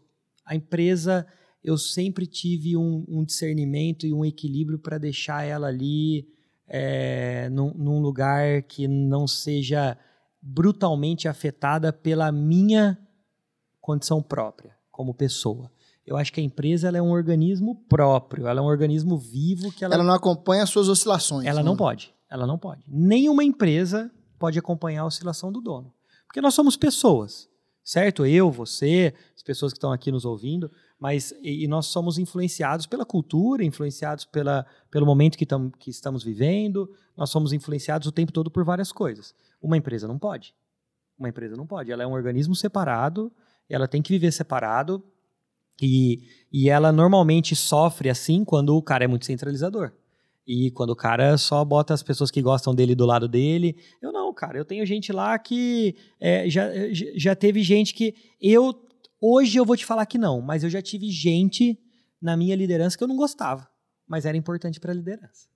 Eu não Era gostava. importante para a empresa, mas não tinha o gosto, mas a parte não pode se beneficiar mais do que o todo. Tá? Eu não gostava como pessoa. Entendi. Eu olhava para ela e falava, meu, que nega chata, entendeu? Que pessoa chata, que pessoa difícil de lidar, mas era importante para o time, era importante no que ela fazia. E aí eu tinha que ter maturidade, tive, para falar, você vai sentar na mesa com todo mundo, mesmo sendo chata. E sabia que ela não gostava de mim também, entendeu? Mas tá tudo certo. Era aquilo ali que precisava acontecer ali. Hoje não mais, hoje a gente já tem uma cultura mais madura, hoje a gente tem pessoas ali que, que sabe, lutam e nem tudo são rosas, a gente senta, a gente fala o que tem que falar. A- toda reunião com o meu time de heads eu começo da seguinte maneira: pessoal, vamos lá? Tudo bem? Bom dia, que legal ter todo mundo aqui. Para deixar claro para todo mundo, tudo que eu for falar aqui não é pessoal com ninguém. Nós só temos um objetivo que é o nosso cliente. Depois do nosso cliente vem o cre- meu crescimento e o crescimento de vocês. A empresa cresce e vocês crescem. Então, sem mimimi, sem achar que tá falando porque não gosta, porque diz. Não, o foco aqui é um só. Beleza, todo mundo já está acostumado e todo mundo sabe. Então, vai tomar porrada. Eu escuto coisas que eu não quero escutar também, mas tenha maturidade para que a empresa cresça. Show. Uma outra coisa, beleza, vamos lá. É, pode ver que é uma linha cronológica isso aqui. Começou no nascimento, lá na casa, lá, é, é, lá na casa da, da pequenininha, e já está chegando hoje. Gazin 2020. 2020. Gazin 2020. ah, outubro de 2020. Quantos revendedores ao total? 40 mil, 50 mil revendedores ao total? Outubro de 2020 ou outubro de 2021 outubro de agora? 2020, Dois- ano passado. 2020, 40 mil. 40 mil revendedoras, maior da América Latina, showroom espalhado em capital, beleza. As blogueiras mais famosas do Brasil, como garota propaganda, ok, ó, beleza. Aí vem Caio Gazin, quer fazer franquia desse negócio. Por quê? Como foi? Como é que é? Da onde veio esse negócio? Como é esse negócio aí? Brunão, a franquia saiu porque a gente estava estagnado. Estagnado que eu digo, quando eu falo isso pros outros, eles riem da minha cara. Cara, estagnado o quê que você tá estagnado? Eu senti que a gente tava no teto. Quero me incomodar. Acordei o Quero seguinte, me cara, incomodar. Então tá tudo certo, tá tranquilo. 40 mil revendedoras, 300 colaboradores, beleza. Tô, tô liderando, mas Quero me incomodar. quero me incomodar. Isso. Beleza, Foi vou me isso eu- incomodar. Onde é que eu vou achar? É, Achei. Franquia. É, qual é a ideia? A gente começou a sentir, ah, mais uma vez, foco no cliente, a necessidade dos clientes, a dificuldade dos clientes de se aproximar de, de, de empresa, não da nossa, de empresas. E a gente entendeu que na pandemia a gente podia entregar mais, a gente podia facilitar o caminho dessas pessoas. E aí a gente podia fazer, na essência, o modelo de franquia do nosso negócio e entregar muito mais para essas mulheres, é, em troca de um contrato de X tempo. E aí a franquia surgiu por quê? Dentro do nosso modelo de venda de atacado, onde a gente estava, a gente não tinha como faturar muito mais. A linha ia começar a ficar muito devagar. O crescimento ele ia existir. Tudo bem que era um crescimento de algo muito grande, uma coisa é multiplicar três peças, outra coisa é multiplicar quantas peças?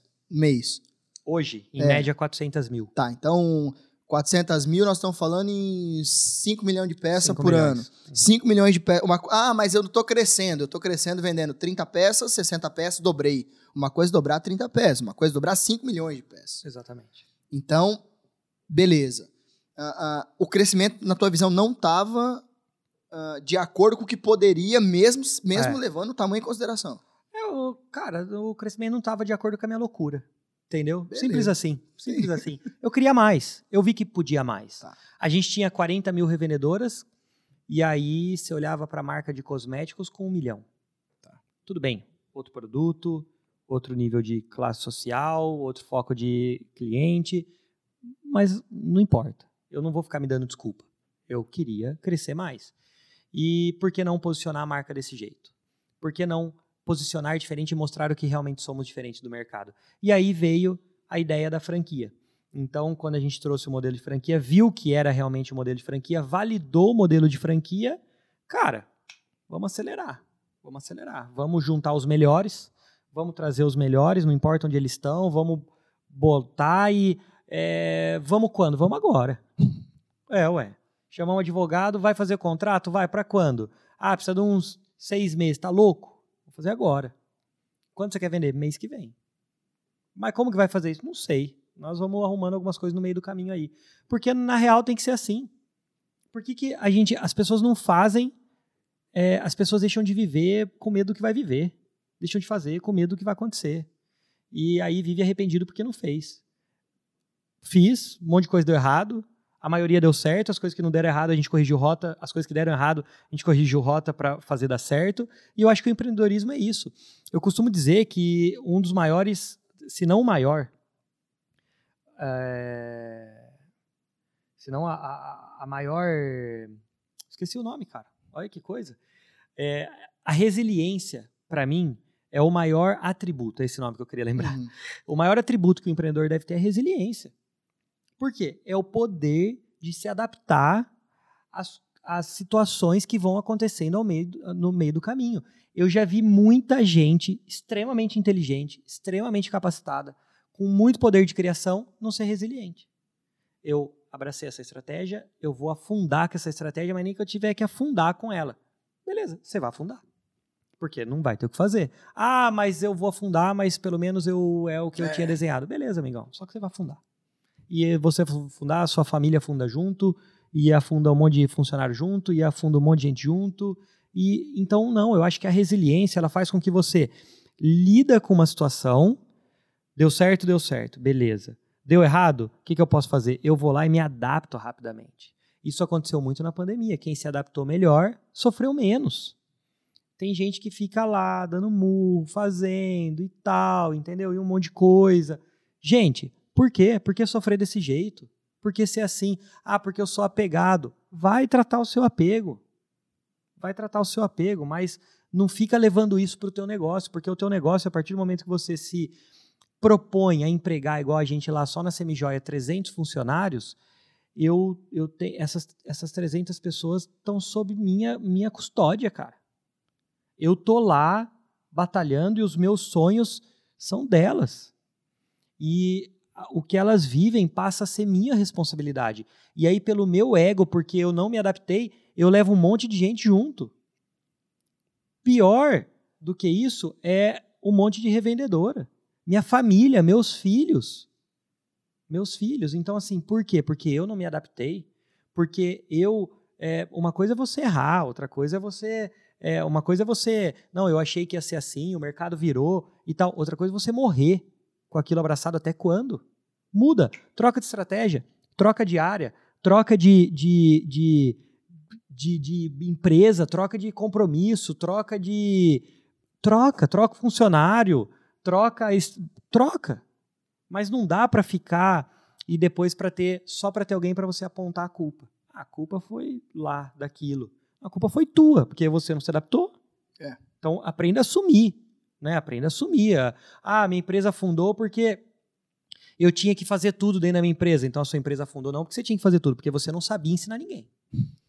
Porque você não Mas às sabia vezes é delegar. muito mais fácil apontar o dedo. Mas lógico. que é. Muito mais fácil apontar. Agora vamos lá. Beleza. S- novembro, outubro, final do ano passado. A franquia começou em abril, efetivamente, né? Agora. Dia Abril- 5 de abril nós vendemos a primeira. 5 de abril de 2021, nós estamos hoje, outubro, já começo de outubro, né? Isso. Finalizando setembro, né? 29, 30 de setembro. Ah, então são cinco meses.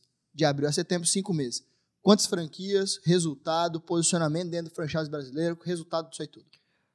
Bom, nesses cinco meses aí a gente. Nós fomos é, entendendo o que, que essas franqueadas queriam.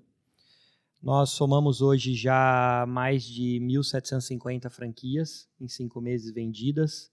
Nós estamos otimizando cada vez mais a nossa entrega, a nossa plataforma. Várias, é, muitas pessoas estão é, entrando, testando. Nós já tivemos, são quatro modelos de franquia. Nós já tivemos várias pessoas com upgrade de, de, de modelo de franquia.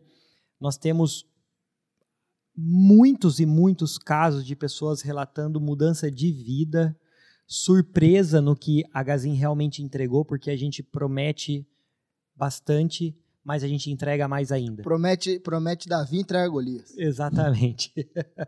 então, assim, eu acho que isso é muito legal, né? Então, a, a Gazin franquia tem mudado, a gente fala que não são 1.750 franqueadas, são 1.750 vidas transformadas. Isso faz com que a gente se mantenha ainda mais forte no caminho, a gente continua vendendo muito. A, a, o plano de crescimento, a gente com absoluta certeza passa aí 2.200, 2.300 nesse ano. A gente termina o ano assim. Então, a é, meta, a, gente tá falando, a, a meta tá era para mil. Era. A meta era para mil, a meta inicial. Mil até o final do ano. Mil, mil até o final do mil ano. Até mil até o final, do, ano. ano. Vamos acabar com mais do que o dobro. É, então, assim, nós estamos falando que começou em abril, de abril a dezembro, uh, oito meses né? Oito meses, Isso. de 4 a 12, oito meses, duas mil e, mais de 2.200 é, franquias. Beleza.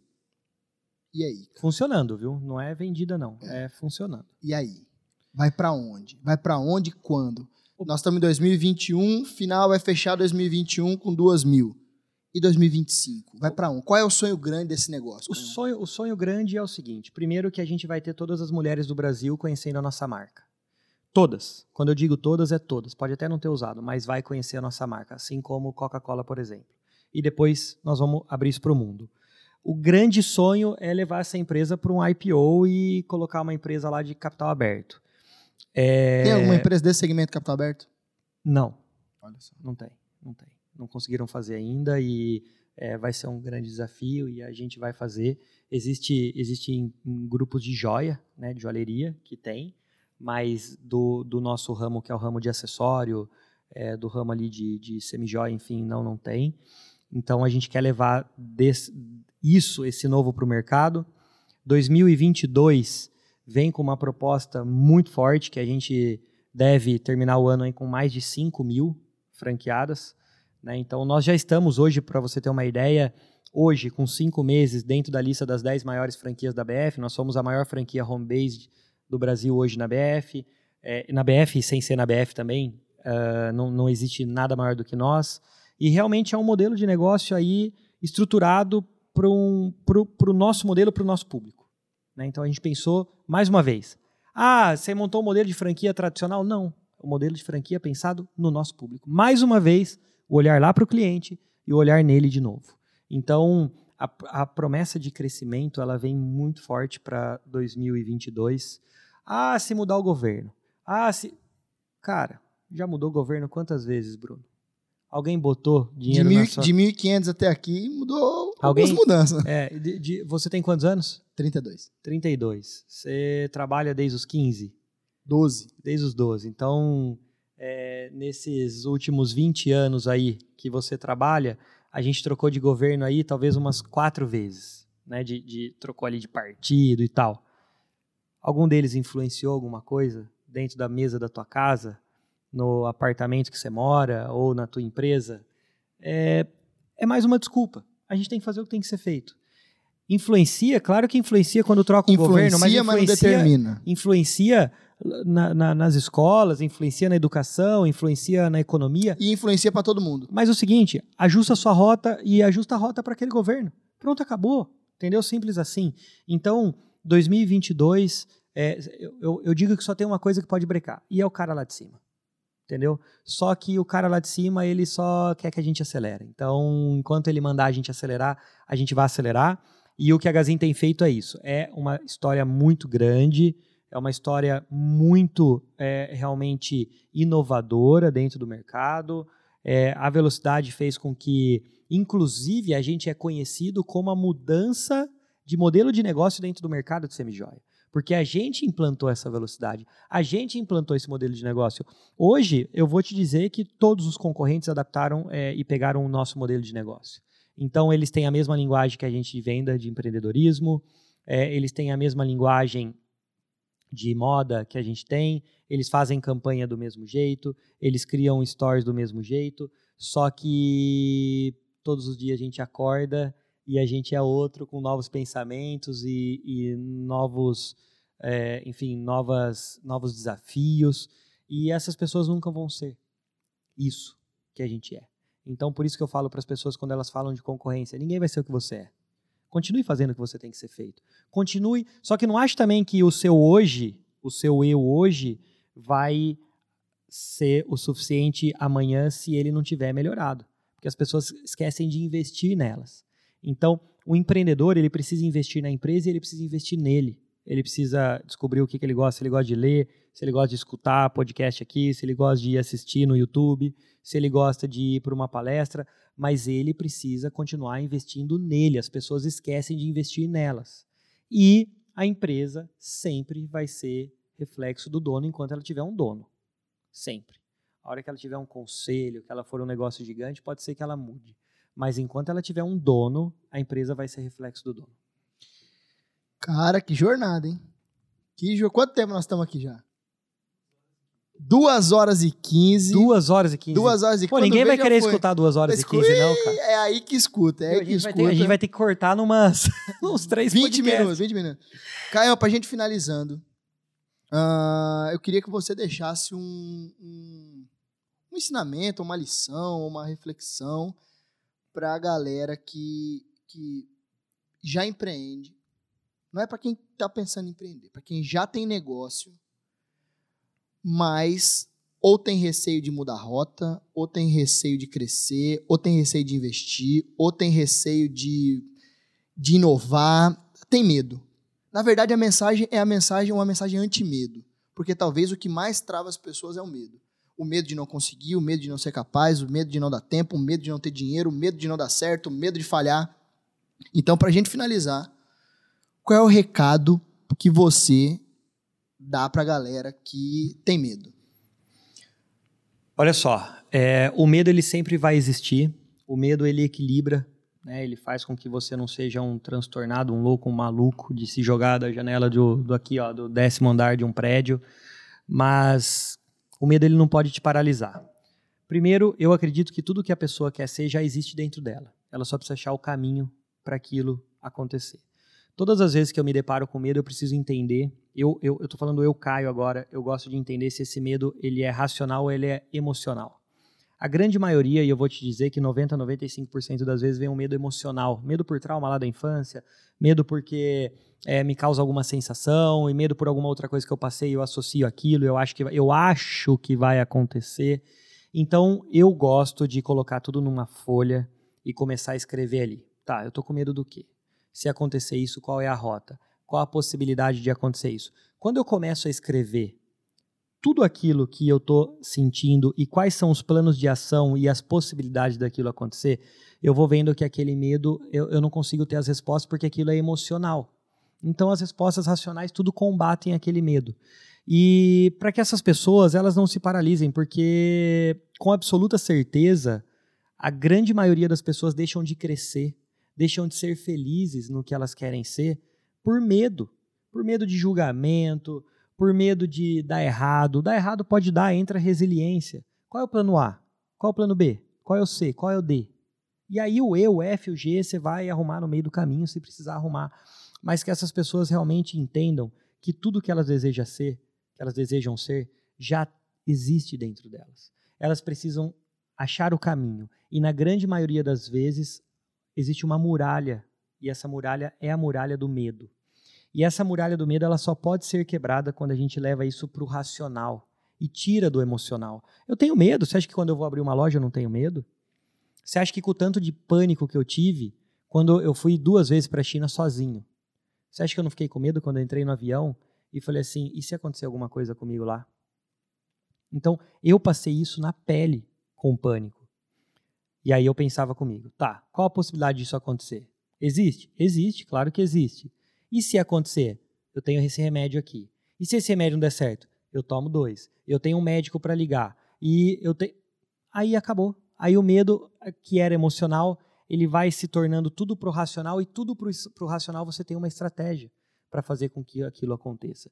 Então, não deixe com que essas, é, com que essa, com essa, que não deixe com que essa muralha do medo realmente interfira a ponto da tua vida de você deixar de sonhar, de você. Eu vejo, eu vejo pior, Bruno. Pior do que no empreendedor, tem gente que tem medo de casar, tem gente que tem medo de ter filho, que são as coisas talvez mais fantásticas da vida. Você poder contribuir com a vida de alguém que nasceu e está ali dentro de você e você está ajudando a formar o caráter e os valores daquela pessoa. Então, assim, as pessoas não se permitem viver isso. E o recado é o seguinte: o talento ele sempre vai ser vencido pelo trabalho duro. Então, o trabalho duro, o trabalho que você acorda cedo, que você vai dormir tarde, que você lê, que você se informa, que você se prepara, que você enfrenta, ele sempre vai vencer qualquer talento. Porque o trabalho duro, ele dignifica, ele te prepara, ele faz com que você é, vença o medo, ele faz com que você fique melhor do que com o talento, porque ele está ligado diretamente ali a disciplina. O talento não está ligado à disciplina e as pessoas hoje têm dificuldade com disciplina mais do que nunca. Essa molecada mais jovem é muito mimimi. Então não seja como um desses. Pense diferente, faça diferente. E isso com absoluta certeza é, você vai aí conquistar seus sonhos. E a última mensagem: nunca se esqueça que o troféu ele só vem depois da corrida. As pessoas de hoje elas querem primeiro ganhar o troféu para depois correr a corrida. Primeiro corra a corrida e depois, se você for vencedor, for primeiro, segundo, terceiro, quarto, quinto, aí vem tua medalha, aí vem teu troféu. É isso. Eu ia completar, mas não vou completar, porque foi uma filosofada top. E com isso, nos despedimos aqui, depois de mais de duas horas, uma conversa de muito aprendizado. Meu irmão, obrigado por estar aqui. Obrigado pela presença. Obrigado por vir lá de Limeira aqui em Joinville. Confiar na gente, estar tá junto na gente. É um prazer estar aqui te ouvindo, aprendendo e podendo levar isso aqui para as outras pessoas que às vezes olham, olham, tem agora o, o, a novidade agora é quem vê stories, como quebra? É, quem vê stories não vê close. Quem vê corre, quem vê não corre. Vê, quem vê corre não vê é, close. Quem vê, quem, aí, vê, quem vê close quem não vê, vê close corre. não vê o corre. Aí tá assim, pô, gazinho, não sei o quê, o cara tá estourado, papapá. Mas peraí, velho. Quem sabia do pânico? Quem sabia do furo no banho da, da coisa? Quem sabia dos 150 mil do cheque especial? Quem sabia da oficina quebrada? Quem sabia do, do comecei do zero, fui pro topo, caí do subsolo de novo para poder erguer? Então isso daqui eu acho que é muito mais do que história de vida. Isso aqui é ensinar pelo exemplo, inspirar pelo exemplo. Então talvez tenha pessoas que estão escutando aqui caramba, eu tô com uma dificuldade e não vou continuar, eu não consigo o caminho. Talvez a pessoa escute aqui e fale assim, caramba, se ele conseguiu numa situação muito mais difícil, muito mais adversa, eu também consigo. Então isso aqui talvez, a gente não sabe aonde chega esses áudios, aonde chega isso que a gente fez aqui, mas em algum momento, alguma pessoa que estava pensando em desistir, estava pensando em parar, estava pensando que não conseguia, estava pensando que não era boa o suficiente, olha para a tua história, se inspira e diz, caramba, se esse cara conseguiu, eu também consigo. E o meu recado final é esse: se ele conseguiu, você também consegue. Só que só chega no final quem não para no meio do caminho. E quem para no meio do caminho não chega a lugar nenhum. Fechou? Chegamos ao fim do segundo episódio histórico aqui do EloCast, cenário novo, alta tecnologia, pau quebrando forte aqui. E eu desejo que você que nos ouviu uh, tenha uma semana abençoada, um dia abençoado. Foi um prazer receber Caio Gazinho aqui escutar tudo isso daqui. Não um prazer só para mim, mas para todos vocês. Então, muito obrigado pela audiência, muito obrigado por isso e tamo juntos, só começamos. Bora para cima. Bora para cima que o EloCast vem vem quente. Beijo no coração de vocês, que Deus abençoe vocês. Tamo junto, bora para cima. Valeu. Bora.